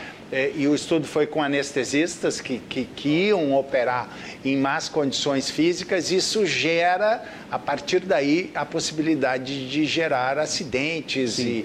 e isso em fábricas, em vários locais de trabalho. Uhum. E, e, e, esse fenômeno, uh, com a Covid, ele ressurge e ele tem contribuído muito, o que é preocupante, para a contaminação das pessoas. Porque, uh, em função das vacinas, novamente, nós temos hoje visto quadros muito mais leves do, do, do, do, do Covid, pessoas mesmo, até mesmo assintomáticas ou com sintomas muito leves, que as, muitas vezes não vão fazer os testes, o Brasil sempre pecou na testagem em massa, e essas pessoas, ao não saber, ou com sintomas leves, mesmo sabendo, forçam a sua presença no local de trabalho, o que faz com que se transmita cada vez mais o vírus. Então, isso tem impulsionado também, contribuindo, não é o único fator, evidente, mas tem contribuído para a disseminação dessas novas é contaminações. Isso, hein? isso é extremamente preocupante. Porque daqui a pouco as pessoas começam a mascarar, né? Ah, estão contaminadas, receberam o teste positivo e aí, não, peraí, vamos colocar aqui embaixo, esconder debaixo do tapete, porque eu não posso me manifestar por questões financeiras, mas às vezes por questões psicológicas também. A pessoa também. depende do ambiente de trabalho, né? Precisa sair de casa, quer ir, não quer se isolar mais. Sem dúvida. Provavelmente são várias as razões. É, eu mencionei a econômica, mas existem essas questões emocionais. Isso é, um, é, é, preocupante. E, então, a questão do uso de máscara em locais fechados, ela ainda pode ser uma recomendação válida, especialmente naqueles locais de maior aglomeração e menos ventilação. Então, acho que o fato de tu teres ido, Renato, nesse evento de máscara, máscara te torna, na verdade, uma pessoa cuidadosa. Isso só refere uh, uh, os teus cuidados, né? De não disseminar o vírus. É, a gente não, a gente não pode uh, ditar para os outros, né? Claro que tem normas gerais, orientações gerais, médicas e tal, mas assim, a gente tem que cuidar da vida da gente de quem a gente gosta, né? Eu nunca critiquei alguém por não estar de máscara e tal. Claro, acabei me afastando dessas pessoas, enfim, durante a, a pandemia. Agora, resolvi permanecer ainda, né? Já desembarquei da PFF2, que é um pouco sufocante, né? mas estou na cirúrgica e tal, que é um pouco mais leve, e ambientes abertos, obviamente, a gente ficou mais tranquilo. Aqui nós estamos distanciados em dois metros, ou seja, Algumas regrinhas ainda continuam para a família Martins, mas é uma questão realmente muito pessoal. Excelentes esclarecimentos da doutora Cláudia, diz o Marco Aurélio Barato de Porto Alegre. Já a Alessandra diz que as vacinas são 100% confiáveis. Tive Covid já vacinado e os sintomas foram leves e superei super bem. Tenho certeza que foi pela vacinação, não conheço ninguém que teve efeito colateral grave. Absurdo esse discurso da doutora Cláudia. Será que ela é negacionista? Que loucura isso, doutora Cláudia. Não, gente, eu não sou negacionista. Vocês têm que entender uma coisa. Uma coisa é o que vocês visualizam no dia a dia de vocês. Outra coisa é o que eu vejo trabalhando com Covid desde o início de, de 2020, né? Então, só para vocês perceberem, né? a gente não tinha especialistas em Covid, né? Hoje eu posso dizer que eu sou uma das especialistas do Brasil em Covid-19. Então, evidentemente, eu tenho uma percepção que é diferente da população geral e que, uh, com, com as devidas é, é, vênias aí, vai ser também diferente de alguns outros colegas, né? Que também são especialistas em Covid Covid, que também tem trabalhado com Covid-19, mas que tem opiniões um pouco distintas das minhas. Mas eu tenho um viés, uma bagagem né, de estudos que é fortíssima em evolução molecular. Então, é uma coisa que eu entendo muito, evolução, né, em nível molecular de micro-organismos e, no caso, uh, de vírus. É... Não tem nenhuma motivação política. Não, na jamais. Sua, não. Na sua condução Não, desses, não. Não tem, opiniões, não tem nenhuma, não tem nenhuma motivação política, apesar de que todos vocês sabem aqui que eu concorri ah, uhum. como candidata a deputada estadual, mas nunca antes tinha sido filiada. Foi por um convite de alguém que é um grande amigo, que é o Marcel Van Hatten, que é deputado federal aí pelo Novo, uh, em virtude de contatos que a gente tem de muitos anos. Não tem absolutamente nada a ver com o Covid. Quando eu comecei a trabalhar com Covid, nem ideia eu tinha nem nenhuma de que eu ia sequer concorrer, entrar na política, mas quer saber por que, que eu aceitei e acabei aceitando o desafio, Renato? Porque, de fato, a gente não tem na política representação em ciência e tecnologia. A gente não tem. E eu acho saudável, eu gostaria que mais colegas, inclusive começassem a pensar nisso, porque o Congresso, da maneira que está, realmente só tem gente do empresariado, gente da área do direito e outros, e a gente não tem representação em ciência e tecnologia. Daí, quando a gente tem uma, uma discussão séria na área de saúde, educação, ciência e tecnologia, a gente não tem representante. Mas né? a senhora concorda que esse tema também se politizou, como disse sim, um concordo, nosso? Com, concordo, sim. Ah, eu concordo que se politizou. As pessoas, agora não sei se eu uso máscara ou não, é, porque isso virou uma não, questão política. Não, eu acho, é, a partir do momento que o presidente pega um medicamento na mão, politiza, inevitavelmente, né? E, e eu acho... Mas, assim, por outro lado, eu acho natural Uma outra coisa, que as questões desculpa, politizem. Cláudia, o grupo de transição agora também está se reunindo e está tá de máscara. Isso também passa, né? Uma série de, de recados, né? É, tem os, tem os posicionamentos. Por mais aí, cuidadosos né? que sejam, né? É, mas, mas, assim... mas, eu não vejo. O meu posicionamento, por exemplo, apesar de eu ser uma pessoa mais da área liberal, aí não, não tem a ver com política, Renata, tem a ver realmente com o que eu acredito e com o que eu vejo no nível molecular. E aí eu queria te dizer, se eu puder falar rapidamente, eu não sei aqui o quanto as pessoas têm noção de que vacinas uh, induzem resistência, né? Pois é, vamos falar porque, disso. Porque a gente é fácil, todo mundo sabe aqui que se a gente toma antibiótico de maneira inadequada, adequada, né, você permite aí o surgimento de uma mutação aí de uma bactéria um pouquinho pior e daqui a pouco se propaga. Ah, eu não tomei meu remédio de 8 em 8 horas, não tomei lá de 12 em 12 horas, você relaxa lá no uso do antibiótico e acaba induzindo resistência. É conhecido esse fenômeno, mas poucas pessoas falam e isso aqui é, é, é tema comum na literatura. Ah, as vacinas, elas induzem resistência. Então, assim, por que, que me preocupa essa questão de a gente não ter nem, nem completado dois anos, gente? A gente não completou dois anos, a gente está indo para a quinta dose. Isso é normal. Quem é que acha isso normal? Você acha isso normal? Mesmo que você esteja a favor das vacinas, isso não é normal. Isso nunca aconteceu. Há menos de dois anos, cinco doses a, a resposta lógica e óbvia é a seguinte: as vacinas não têm boa eficácia. Porque se tivessem, tu não ia precisar fazer cinco doses em menos de dois anos, Renato. Isso é uma obviedade. Né? A própria Organização Mundial de Saúde, em janeiro, janeiro de 2022, emitiu um comunicado dizendo que as vacinas estavam desatualizadas, respondendo ao Lucas Barreto. Ou seja, a gente está com as vacinas desatualizadas. Sabe por que esse tipo de coisa acontece? Vários artigos, né? Aqui, por exemplo, é um, é um artigo que saiu na Nature, tá? Uh, no grupo da Nature, e que fala o seguinte: o maior risco de surgimento de linhagens resistentes a vacinas, quando que é? Quando grande porcentagem da população está vacinada, mas a transmissão não está controlada. E basicamente é isso que acontece, né? Então, você vacinar as pessoas, qual é o maior risco? O grupo de maior risco, isso em várias simulações, são as pessoas recentemente vacinadas. É como se simulasse um antibiótico de baixa dosagem. Então você dá um antibiótico, a pessoa recém vacinou, ela nem chegou a desenvolver uma resposta ao vírus. Então essa é a pessoa dentro da população que vai estar mais uh, suscetível a ali desenvolver resistência, né? Um, um vírus mutado que vai ali adquirir resistência àquela vacina. E assim que surgem novas formas virais que não respondem mais bem às vacinas. O que, que eu estou querendo dizer com tudo isso?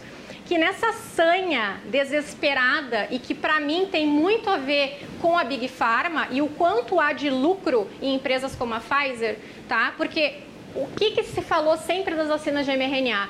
Vamos investir nelas porque elas são rápidas e mais baratas. E o que foi que nós vimos? A Pfizer, a gente está até agora vacinando com uma vacina totalmente desatualizada. Ora, se a vacina por mRNA é muito mais barata e muito mais rápida de ser desenvolvida, por que a Pfizer continua investindo nos reforços? Será porque é mais lucrativo? Então tem uma série de questões aí que a gente tem que pensar e de novo volto à minha questão. Quinta dose para mim, tá? Não vejo necessidade de quinta dose. Não vejo, porque assim, ó, uh, eu não eu, eu entendo que é um absurdo, tá? A gente está com menos de dois anos de pandemia e submetendo as pessoas à quinta dose. Eu pergunto a todos, qual é o estudo que está em andamento para ver o efeito de longo prazo de tantos boosters na população? A gente vai daqui até quando? O que, que, é boosters? Doutor? Reforços. Hum. A gente vai daqui até quando? Quantos anos fazendo boosters, fazendo reforços continuados na população? Alguém sabe responder isso? Não, ninguém sabe responder. Sabe por quê? Porque é a primeira vez que é feito não tem uma população que a gente possa estudar retrospectivamente para descobrir o que, que acontece depois de ficar 10 anos conduzindo é, uma situação tal como a gente está vivendo hoje. Então, eu acho que a gente não tem uma nova onda aqui acontecendo, essa é a minha opinião. A gente tem aí uma situação que já está se encaminhando para a endemia, muitas pessoas já foram uh, contaminadas, portanto, já desenvolveram uma imunidade natural em certo grau, melhor do que a da vacinação. Muitas pessoas já foram vacinadas e sim, concordo que uma primeira exposição, uma primeira vacina, uh, para quem nunca pegou, tu vai ter uma resposta, né, Renato? Eu não estou aqui dizendo que alguns grupos não deveriam ter feito vacina para Covid. Eu acho que tem um risco-benefício aí que tem que ser calculado, especialmente para os mais idosos ou pessoas com com claro, comorbidades. Até, né? Tá? Então, eu não eu não estou dizendo que não tem uma população aí que talvez se favoreça. Mas pessoas jovens, crianças, pessoas uh, uh, né, que tem aí, a gente sabe que não, não são os, fatores, os, os grupos de risco, não vejo necessidade, muito menos ainda vejo necessidade de uma quinta dose, sabendo o que eu sei sobre evolução molecular e sabendo o que eu sei de que vacinas Uh, usadas em larga escala, de maneira discriminada, sem um controle 100% da transmissão, levam à resistência. Para quem não sabe, uma notícia hoje.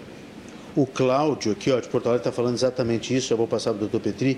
Uh, de crianças até adultos, jovens saudáveis, fica a dúvida do risco-benefício já que a letalidade é muito baixa. É válido esse gasto com essas pessoas.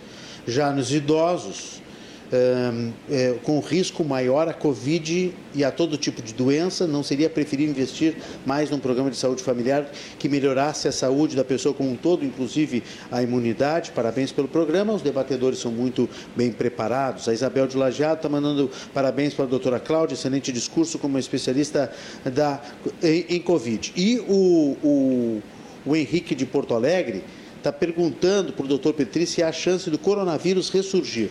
Daqui a um tempo que seja resistente às vacinas atuais e tão grave como foi em 2020 e 2021 em Henrique do Bairro, Petrópolis. O José está dizendo exatamente isso, não temos proteção. Minha mãe tomou quatro doses e pegou Covid duas vezes.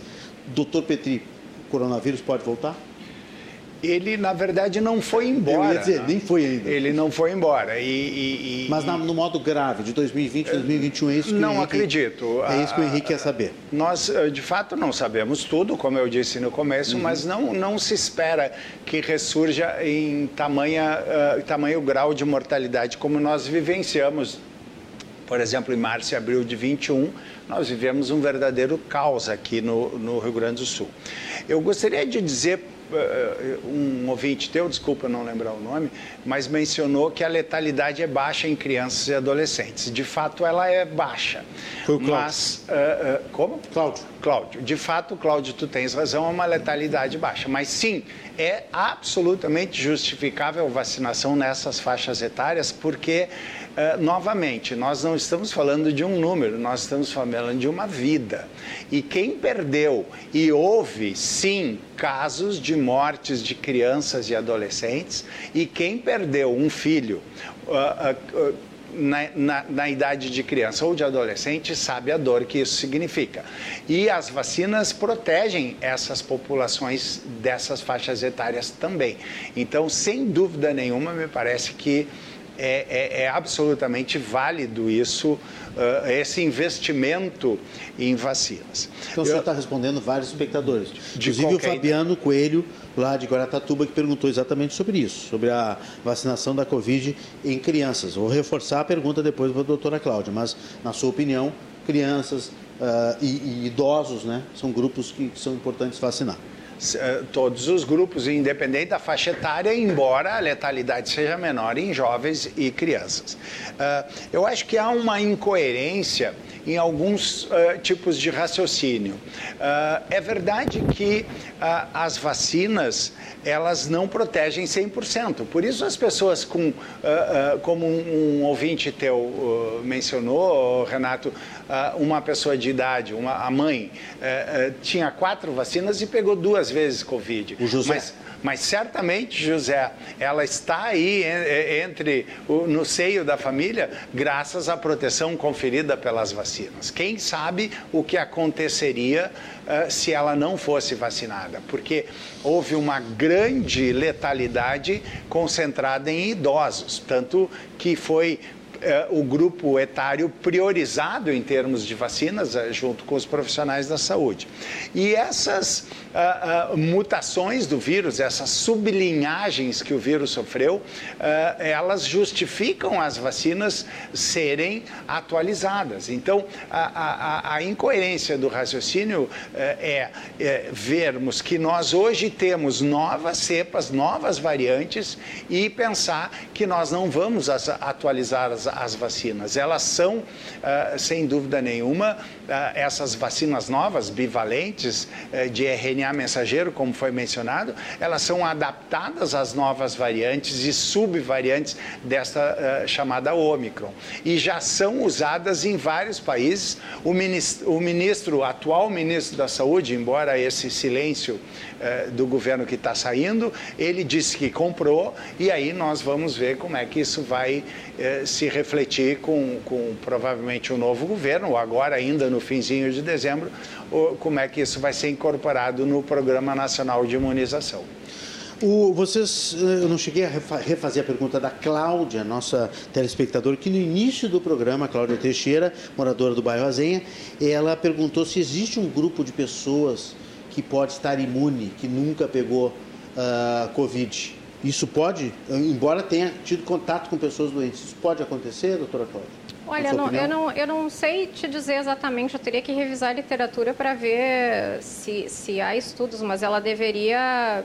Uh, ter, o que ela quer dizer é que ela teria contato com o vírus, mas não ia desenvolver a doença, é isso? É, não, eu não ela, sei se eu entendi a pergunta. se existe um grupo de pessoas, ou um tipo de pessoa, né, um tipo de organismo, que é imune à Covid. É, eu me lembro que teve um jornal aqui da capital, não me lembro qual, se não diria, que fez uma reportagem sobre isso. Por que, que algumas pessoas, no título da reportagem, por que, que algumas pessoas não pegam Covid?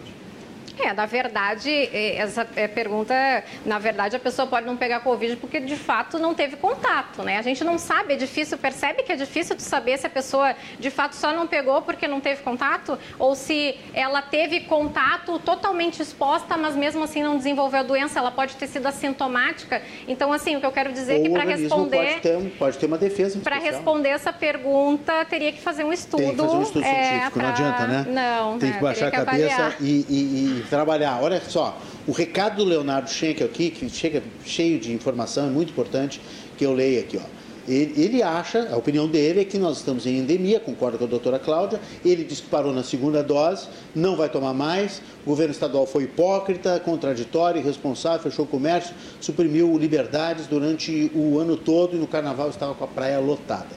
Nesse ponto tem razão o Leonardo. O decreto, aí ele manda aqui o decreto de 20.529, foi publicado no Diário Oficial do município, que são as multas de 429 reais, que começaram a valer naquela época e foram aplicadas a pessoas de mais de 60 anos que forem vistas em praças e parques. Quem for flagrado na rua sem necessidade será orientado a voltar para casa. Agora, detalhe, Leonardo. Confirmou Cláudia, que eu disse. espectadores, não é preso.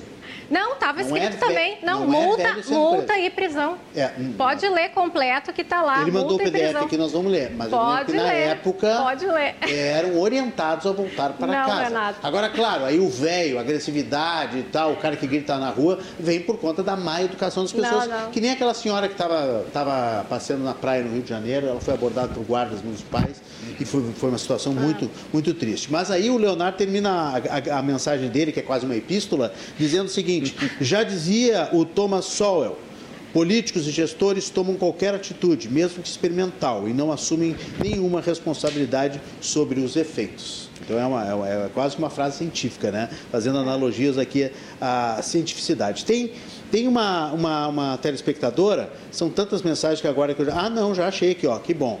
A Lorena Fontoura nos dá uma informação bem importante, que os pacientes imunossuprimidos já estão recebendo a quinta dose doutor Petri e doutora Cláudia. A quinta dose da vacina Pfizer em Porto Alegre já está sendo aplicada para os imunossuprimidos. Ela manda aqui, inclusive, o, a informação uh, das doses administradas, o QR Code, eu não sei de onde é que ela trouxe isso aqui. Acho que do Ministério da Saúde. Muito bom. Nossos espectadores sempre muito bem informados. informados.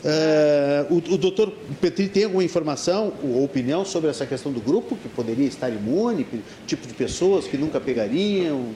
Não é, tem estudo De fato, isso, né? também é, desconheço, pelo menos, mas tenho, tenho, lido muito sobre isso e não há estudos é, relatando isso. É uma possibilidade, a gente não pode fechar essa porta. Uhum. E aí, de novo, o que nós discutimos e trabalhamos como professores e tivemos um treinamento em mestrado e doutorado, eh, todas as possibilidades são válidas e precisam ser investigadas. E é possível. Existe até, até mesmo com AIDS, eh, Renato, que é uma doença muito antiga e que, por sinal, ainda não tem vacina. Né? Eh, há 40 anos uhum. se identificou o vírus, na década de 80. E, e, há algumas discussões. Existe aquele jogador de basquete, o Magic Johnson, que contraiu o vírus numa época e, e, e ficou até hoje muito bem, antes da medicação antirretroviral. Então, existe essa possibilidade. Eu acho que futuramente nós vamos saber mais sobre isso e talvez se desvende esse mistério. Por que, que algumas pessoas mesmo em contato com o vírus, a, a, professora Cláudia referiu muito bem, às vezes essas pessoas podem ter tido Covid de forma assintomática, Sim. então elas não são imunes, mas uh, pelo menos não desenvolveram formas graves, uh, vai se precisar estudar mais sobre isso. A Simone Meneghetti diz que a pandemia não acabou, o Mário está dizendo que não pegou vitamina D, zinco, ivermectina e sangue O positivo, ele mandou aqui. Então, pode ser que seja o coquetel da imunidade, será? Mário, muito obrigado pela audiência. Uh, baita programa, Renato. Obrigado, doutor Petri, por trazer luz em tempos das trevas, em que até a circunferência da Terra é questionada. Vacinas salvam vidas. Abraço, Júlio Saque, de Porto Alegre. Bom, nós já estamos, nós estamos pautando já faz tempo aqui no programa várias questões que a humanidade está tá rediscutindo, né? Então, não, a gente não exemplo, chegou nessa rediscussão. Não, por exemplo, se, se, se, Lula, se Lula é inocente não. ou não, já fizemos programa aqui com juristas. né? Já, me, já me disseram, faz um programa também sobre os Bolsonaro é genocida ou não é. Vou fazer. Então, eu estou me preparando para fazer se a Terra é plana ou não é. Renato, né? tu me permite? Ah, não, mas a Orion, só desculpa, doutor PT, a Orion tirou fotos maravilhosas essa semana, a nave que está na NASA, no, lá colocada ao lado oculto da Lua. Eu vi essa semana uma foto da Lua e da Terra lá no fundo. É redonda. É redonda, gente. Só se não é a Lua. É né? fake, é. O, pessoal vai dizer que não é a Lua. Pois não, doutor Não, é, só a propósito do que o Júlio disse, eu agradeço o elogio, e eu me lembro de trazer luzes, eu me lembro sempre de uma frase muito interessante que foi feita para a literatura, mas eu tenho usado para a ciência, que quando você acende um fósforo mei, no meio da escuridão, uh, esse fósforo não tem o papel de iluminar, mas na verdade de, de, de mostrar como a, as trevas estão nos cercando. Então, muitas coisas ainda precisamos discutir, serão esclarecidas oportunamente. Hoje a medicina já avançou muito, nós já temos uh, avançado, por exemplo, eh, em descobrir algumas coisas em relação ao Alzheimer, uh, o próprio câncer. Eu imagino que daqui a 50, 100 anos, num, num cruzando as conversas, uhum. tu vai estar aqui dizendo: nossa, lá em 2020 eles morriam de câncer, eles morriam de Covid, eles tinham Alzheimer, coisas que serão superadas pela ciência e essas discussões são muito ricas. 50 vai ser difícil já, doutor Petri. 100 eu acho que nem, nem, nem pensar. 50 eu vou estar com 105. Fui otimista. Quem sabe se a doutora Cláudia desenvolver lá, né, no laboratório dela, alguma coisa fantástica nos próprios, próximos anos, mas tem que ser meio rápido, tem que ser uns 3, 4 anos aí, é, né? A ciência não anda às vezes tão rápido Doutora assim. Clara, deixa eu ler só mais uma aqui, uhum. nós vamos passar para as, para as conclusões. Uh, o programa passou voando de tão passou, bom aqui, de tanta passou. qualidade de informação e a participação dos nossos convidados e também dos nossos espectadores. O Francisco Amaral, ele é enfermeiro e ele sempre manda um conjunto de mensagens, todas elas têm mais ou menos 5, 6 linhas, total dá como uma redação de Enem. Mas eu vou tentar aqui dar uma, uma, uma resumida. Ele está eh, provocando a doutora Cláudia, dizendo que as informações que, passa, que ela passa servem para assustar a população, as vacinas não, não. passam pelo cunho científico dos pesquisadores, os infectologistas gaúchos têm se posicionado a favor das vacinas, incluindo a quinta dose. O que a médica diz serve como de serviço à comunidade. Eu aconselho que exista entendimento na classe médica e nos seus membros. Seria bom, mas já faz tempo que isso não acontece, mesmo na classe médica.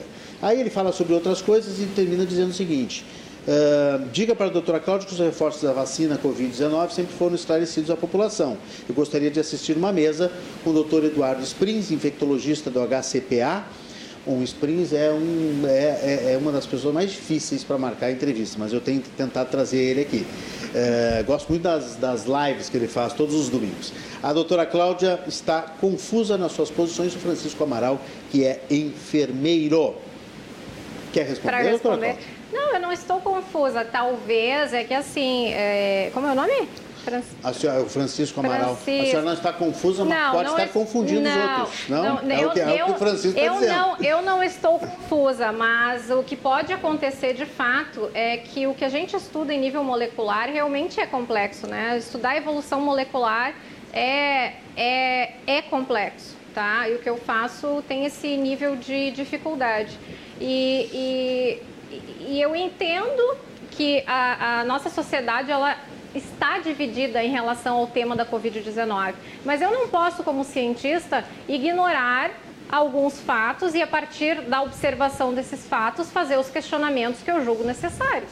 Então, é, sinto muito se eu não estou dentro do teórico consenso. Vocês têm que entender, quem está nos ouvindo, que a ciência nem se, ela não trabalha com consensos, é por meio do do, do levantamento de hipóteses, do desafio daquilo que está vigente, é que a gente avança e a gente cresce.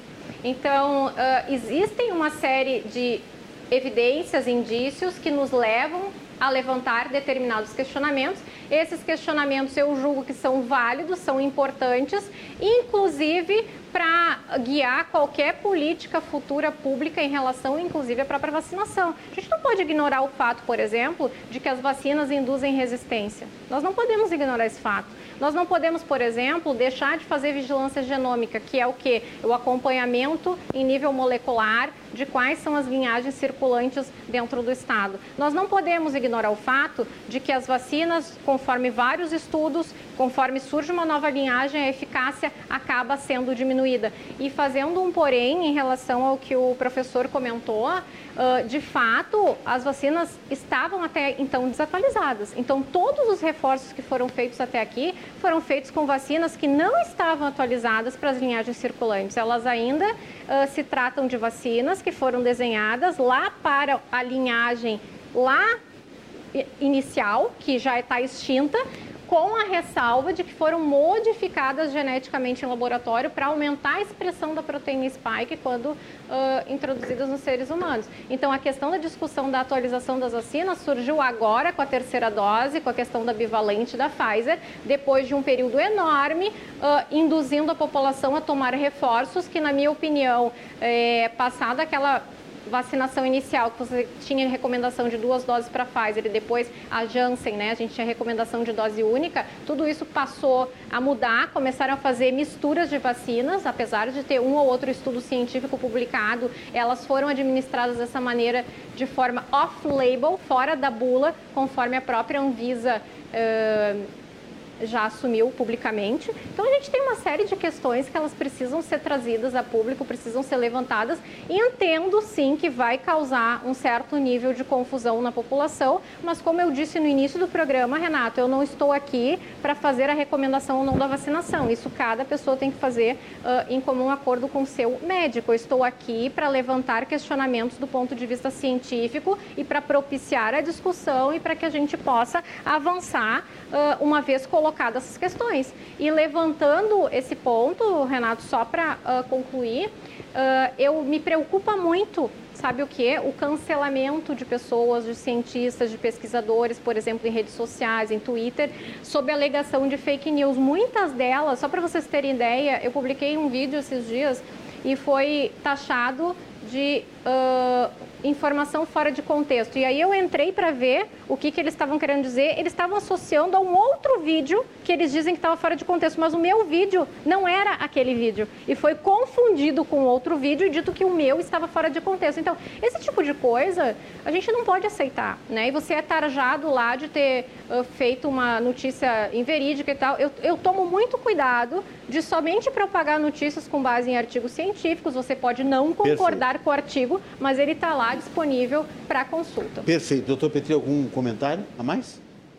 Eu acho que seria um tema até de um programa a questão das fake news. É, de fato, não entrando no mérito da questão mencionada pela professora Cláudia, mas eu fiz parte do projeto Comprova, uhum. é, que vários veículos de imprensa, tu sabes muito bem, Renato, uhum faziam averiguações e lamentavelmente e as redes sociais contribuíram muito para isso. muito nisso. Né? Nós vivemos uma era de notícias falsas com interesses escusos de várias formas e se disseminaram mensagens eh, extremamente negativas porque falsas. Muito bem, eu queria só para finalizar fazer uma pergunta para os nossos convidados, mas antes eu quero anunciar que nós estamos aqui nesse programa, será objeto de estudo em breve, doutora Cláudia. Anote aí, porque nós estamos descobrindo o grupo imune né, ele pode existir. A Virgínia do Petrópolis diz que tem as quatro vacinas, tem 63 anos, teve contato com várias pessoas da família que contraíram a Covid, sempre fez o teste, sempre deu resultado negativo e não teve a doença até agora. Diria o doutor Petri que foi porque ela está com as quatro vacinas, com as quatro doses. Né? Muito bem, Virgínia, parabéns, parabéns. Eu queria saber de vocês, o que, que vocês estão, é a notícia do dia, a notícia da semana, se vocês estão estão apreensivos por serem professores uh, de universidades federais públicas. A Universidade Federal das Ciências da Saúde de Porto Alegre, da doutora Cláudia Thompson, e a URGS, do doutor Paulo Petri. As universidades federais receberam um, um aviso de corte de despesas uh, abissal. Está faltando dinheiro até para o cafezinho. Tem bolsista da CAPES que não vai ter dinheiro agora nos próximos meses. Tem universidade que ficou com 71 reais na conta corrente né? lá para cima, acho que foi no Belo Horizonte, se não me engano. Enfim, vocês estão apreensivos. Eu sei que vocês não são gestores das universidades de vocês, mas como professores, como docentes, eu quero perguntar para vocês qual é o sentimento nesse é, momento. Hoje à tarde, Renato, eu participei da defesa de uma aluna de mestrado ali no programa de pós-graduação em Biologia Celular e Molecular da URGS, onde eu sou orientadora, e esse foi um tema de debate entre os professores, inclusive os estudantes, né? Uma série de alunos que são bolsistas, esses alunos com dedicação exclusiva a pesquisa é, não receberam até o momento, né? Já não receberam? É, já não receberam neste mês. A princípio já deveria ter sido pago. Então, uh, eu não sei exatamente qual é a causa disso, por que, que esse corte eh, foi realizado. O que a gente pode dizer aqui com toda certeza, isso aqui é independentemente de governo, não estou aqui para defender nenhum lado nem outro.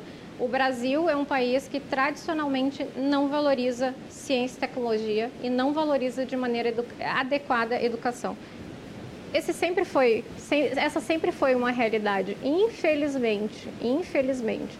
Né? Uh, independentemente de governo, se a gente for olhar e avaliar os ministros que passaram, inclusive no atual governo, que passaram na área da educação, mas também na área da saúde, eu acho uma vergonha, tá? Eu vou dizer sobre as áreas que eu conheço. Eu sei que teve o Tarciso, o Tarciso foi um grande ministro, né? Eu tenho um grande amigo Edson aí do grupo de professores livres aí pelo Brasil, do Pro Livres, que se formou junto com o Tarcísio, então eu tenho... Tarcísio, você diz o Gomes de Freitas, eleito...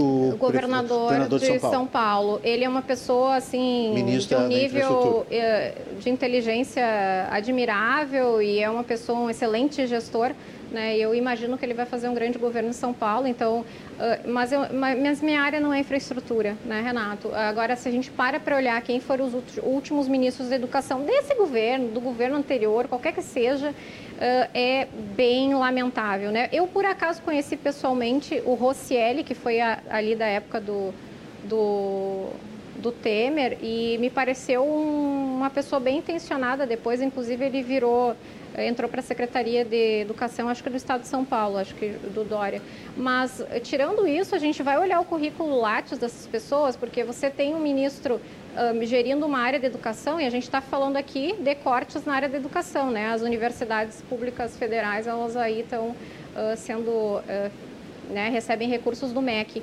E é uma vergonha os ministros, né, em termos de currículo, a gente que é professor de universidade, é, muitos dedicados, né, uh, e, e tem anos de formação, então a gente passa por graduação, mestrado, doutorado, pós-doutorado e você olha quem vai gerir todo o orçamento das universidades e você fica pasmo, assim, as, as pessoas em geral desqualificadas para a função. Uh, e, e coisas similares acontecem na área de ciência e tecnologia, né? Eu sempre digo, repito, que enquanto nós não entendermos que a ciência e tecnologia é o grande uh, uh, propulsor do desenvolvimento nacional, nós não iremos para frente como país.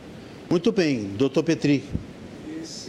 É extremamente apreensivo. Esse governo tem tratado muito mal as universidades federais desde o seu início. Esse corte de verbas é assustador e preocupante. Nós tivemos na URGS uma eleição para reitor uh, e o nosso reitor eleito, o professor Rui Opperman, não foi nomeado.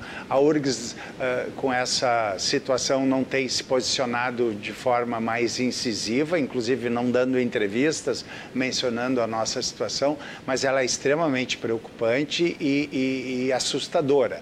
Uh, se a gente lembrar que as universidades federais do Brasil produzem 90% do conhecimento científico uh, uh, nacional e, e, e nós mereceríamos ser tratados de uma forma mais adequada e correta. Então é extremamente preocupante essas ações deste governo contra as universidades federais. Muito bem, nós vamos preparar também uma mesa sobre isso aqui no Cruzando as Conversas, se perdurar essa situação, né?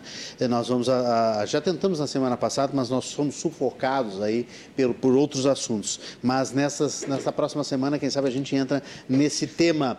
É, doutora Cláudia Thompson, geneticista, professora da UFSPA, muito obrigado pela participação conosco mais uma vez, foi uma honra. Teve, ah, tem, só, só para massagear o seu ego, eu vou, eu vou também aqui ler, ó, Lucas Barreto, de Gravataí, ouvir a professora Cláudia uma oportunidade de ouro. obrigada. Ele está dizendo aqui. Muito obrigado, doutora. Até a próxima. Muito obrigada, Renato. Doutor Paulo Petri, também sempre muita alegria. Ah, nos fale rapidamente dos protocolos da Federação Gaúcha de Futebol, né? Porque o senhor é o consultor lá para a área isso área faço, médica, né? É, faço parte da Comissão de Medicina e Saúde, junto com dois colegas, Luciano Pires e Luciano Ramires.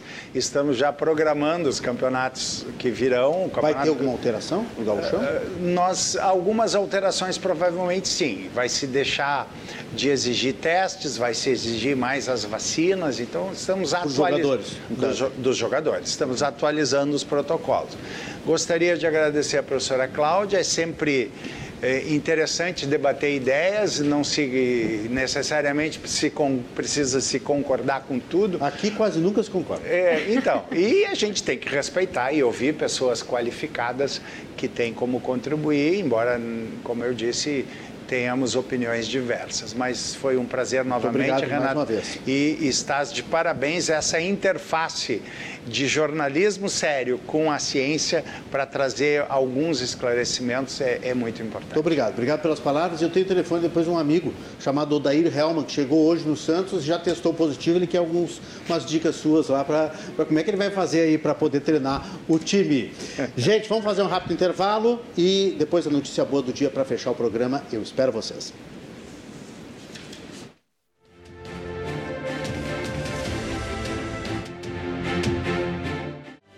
Segmento final do nosso Cruzando as Conversas de hoje. Se você gostou do nosso programa hoje com a doutora Cláudia Thompson e o doutor, Clau, o doutor Paulo Petri, você vai lá no nosso canal de YouTube, pega o link do programa de hoje e já ó, repassa para os seus amigos, grupo de WhatsApp, post nas redes sociais e ajuda a divulgar sempre o nosso conteúdo aqui de segunda a sexta, 10 da noite, cruzando as conversas com oferecimento da Associação dos Oficiais da Brigada Militar e do Corpo de Bombeiros Militar Azof-BM, defendendo quem protege você. E Banrisul, empréstimo consignado Banrisul, contrate agora mesmo pelo aplicativo Banrisul. Nossa notícia boa do dia para encerrar o programa.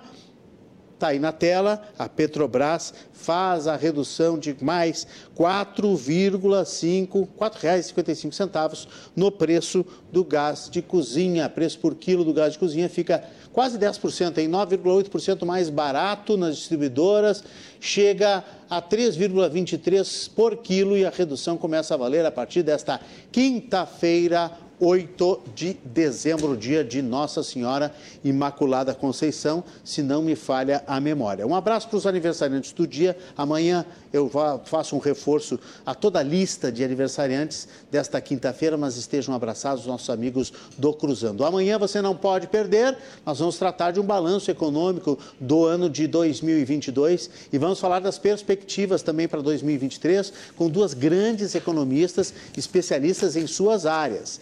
A Lúcia Garcia que é especialista na área de trabalho, de emprego, desemprego, e Patrícia Palermo, que é a economista-chefe da FEComércio no Rio Grande do Sul. Estão se falando coisas aí escabrosas sobre 2023, que vai ser um ano difícil, gente. Se, a, se 23 vai ser difícil, o que, que foi até agora? Pelo amor de Deus. Vá amanhã, então, o nosso Cruzando as Conversas aqui na tela da RDC TV, que tem sempre o oferecimento, nunca é demais lembrar, da Associação dos Oficiais da Brigada Militar e do Corpo de Bombeiros Militar Azof-BM, defendendo quem protege você. Banrisul, empréstimo consignado Banrisul, contrate agora mesmo pelo aplicativo Banrisul. Desejo sorte, saúde, sucesso sempre. Até amanhã, 10 horas da noite, um novo encontro aqui na RDC TV. Eu espero vocês.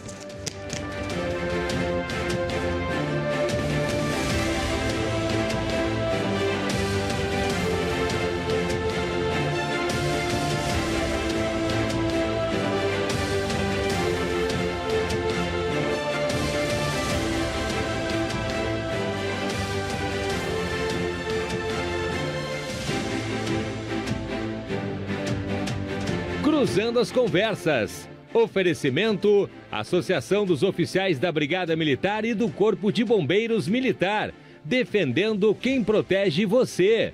e empréstimo consignado Banrisul. Contrate agora mesmo pelo aplicativo Banrisul.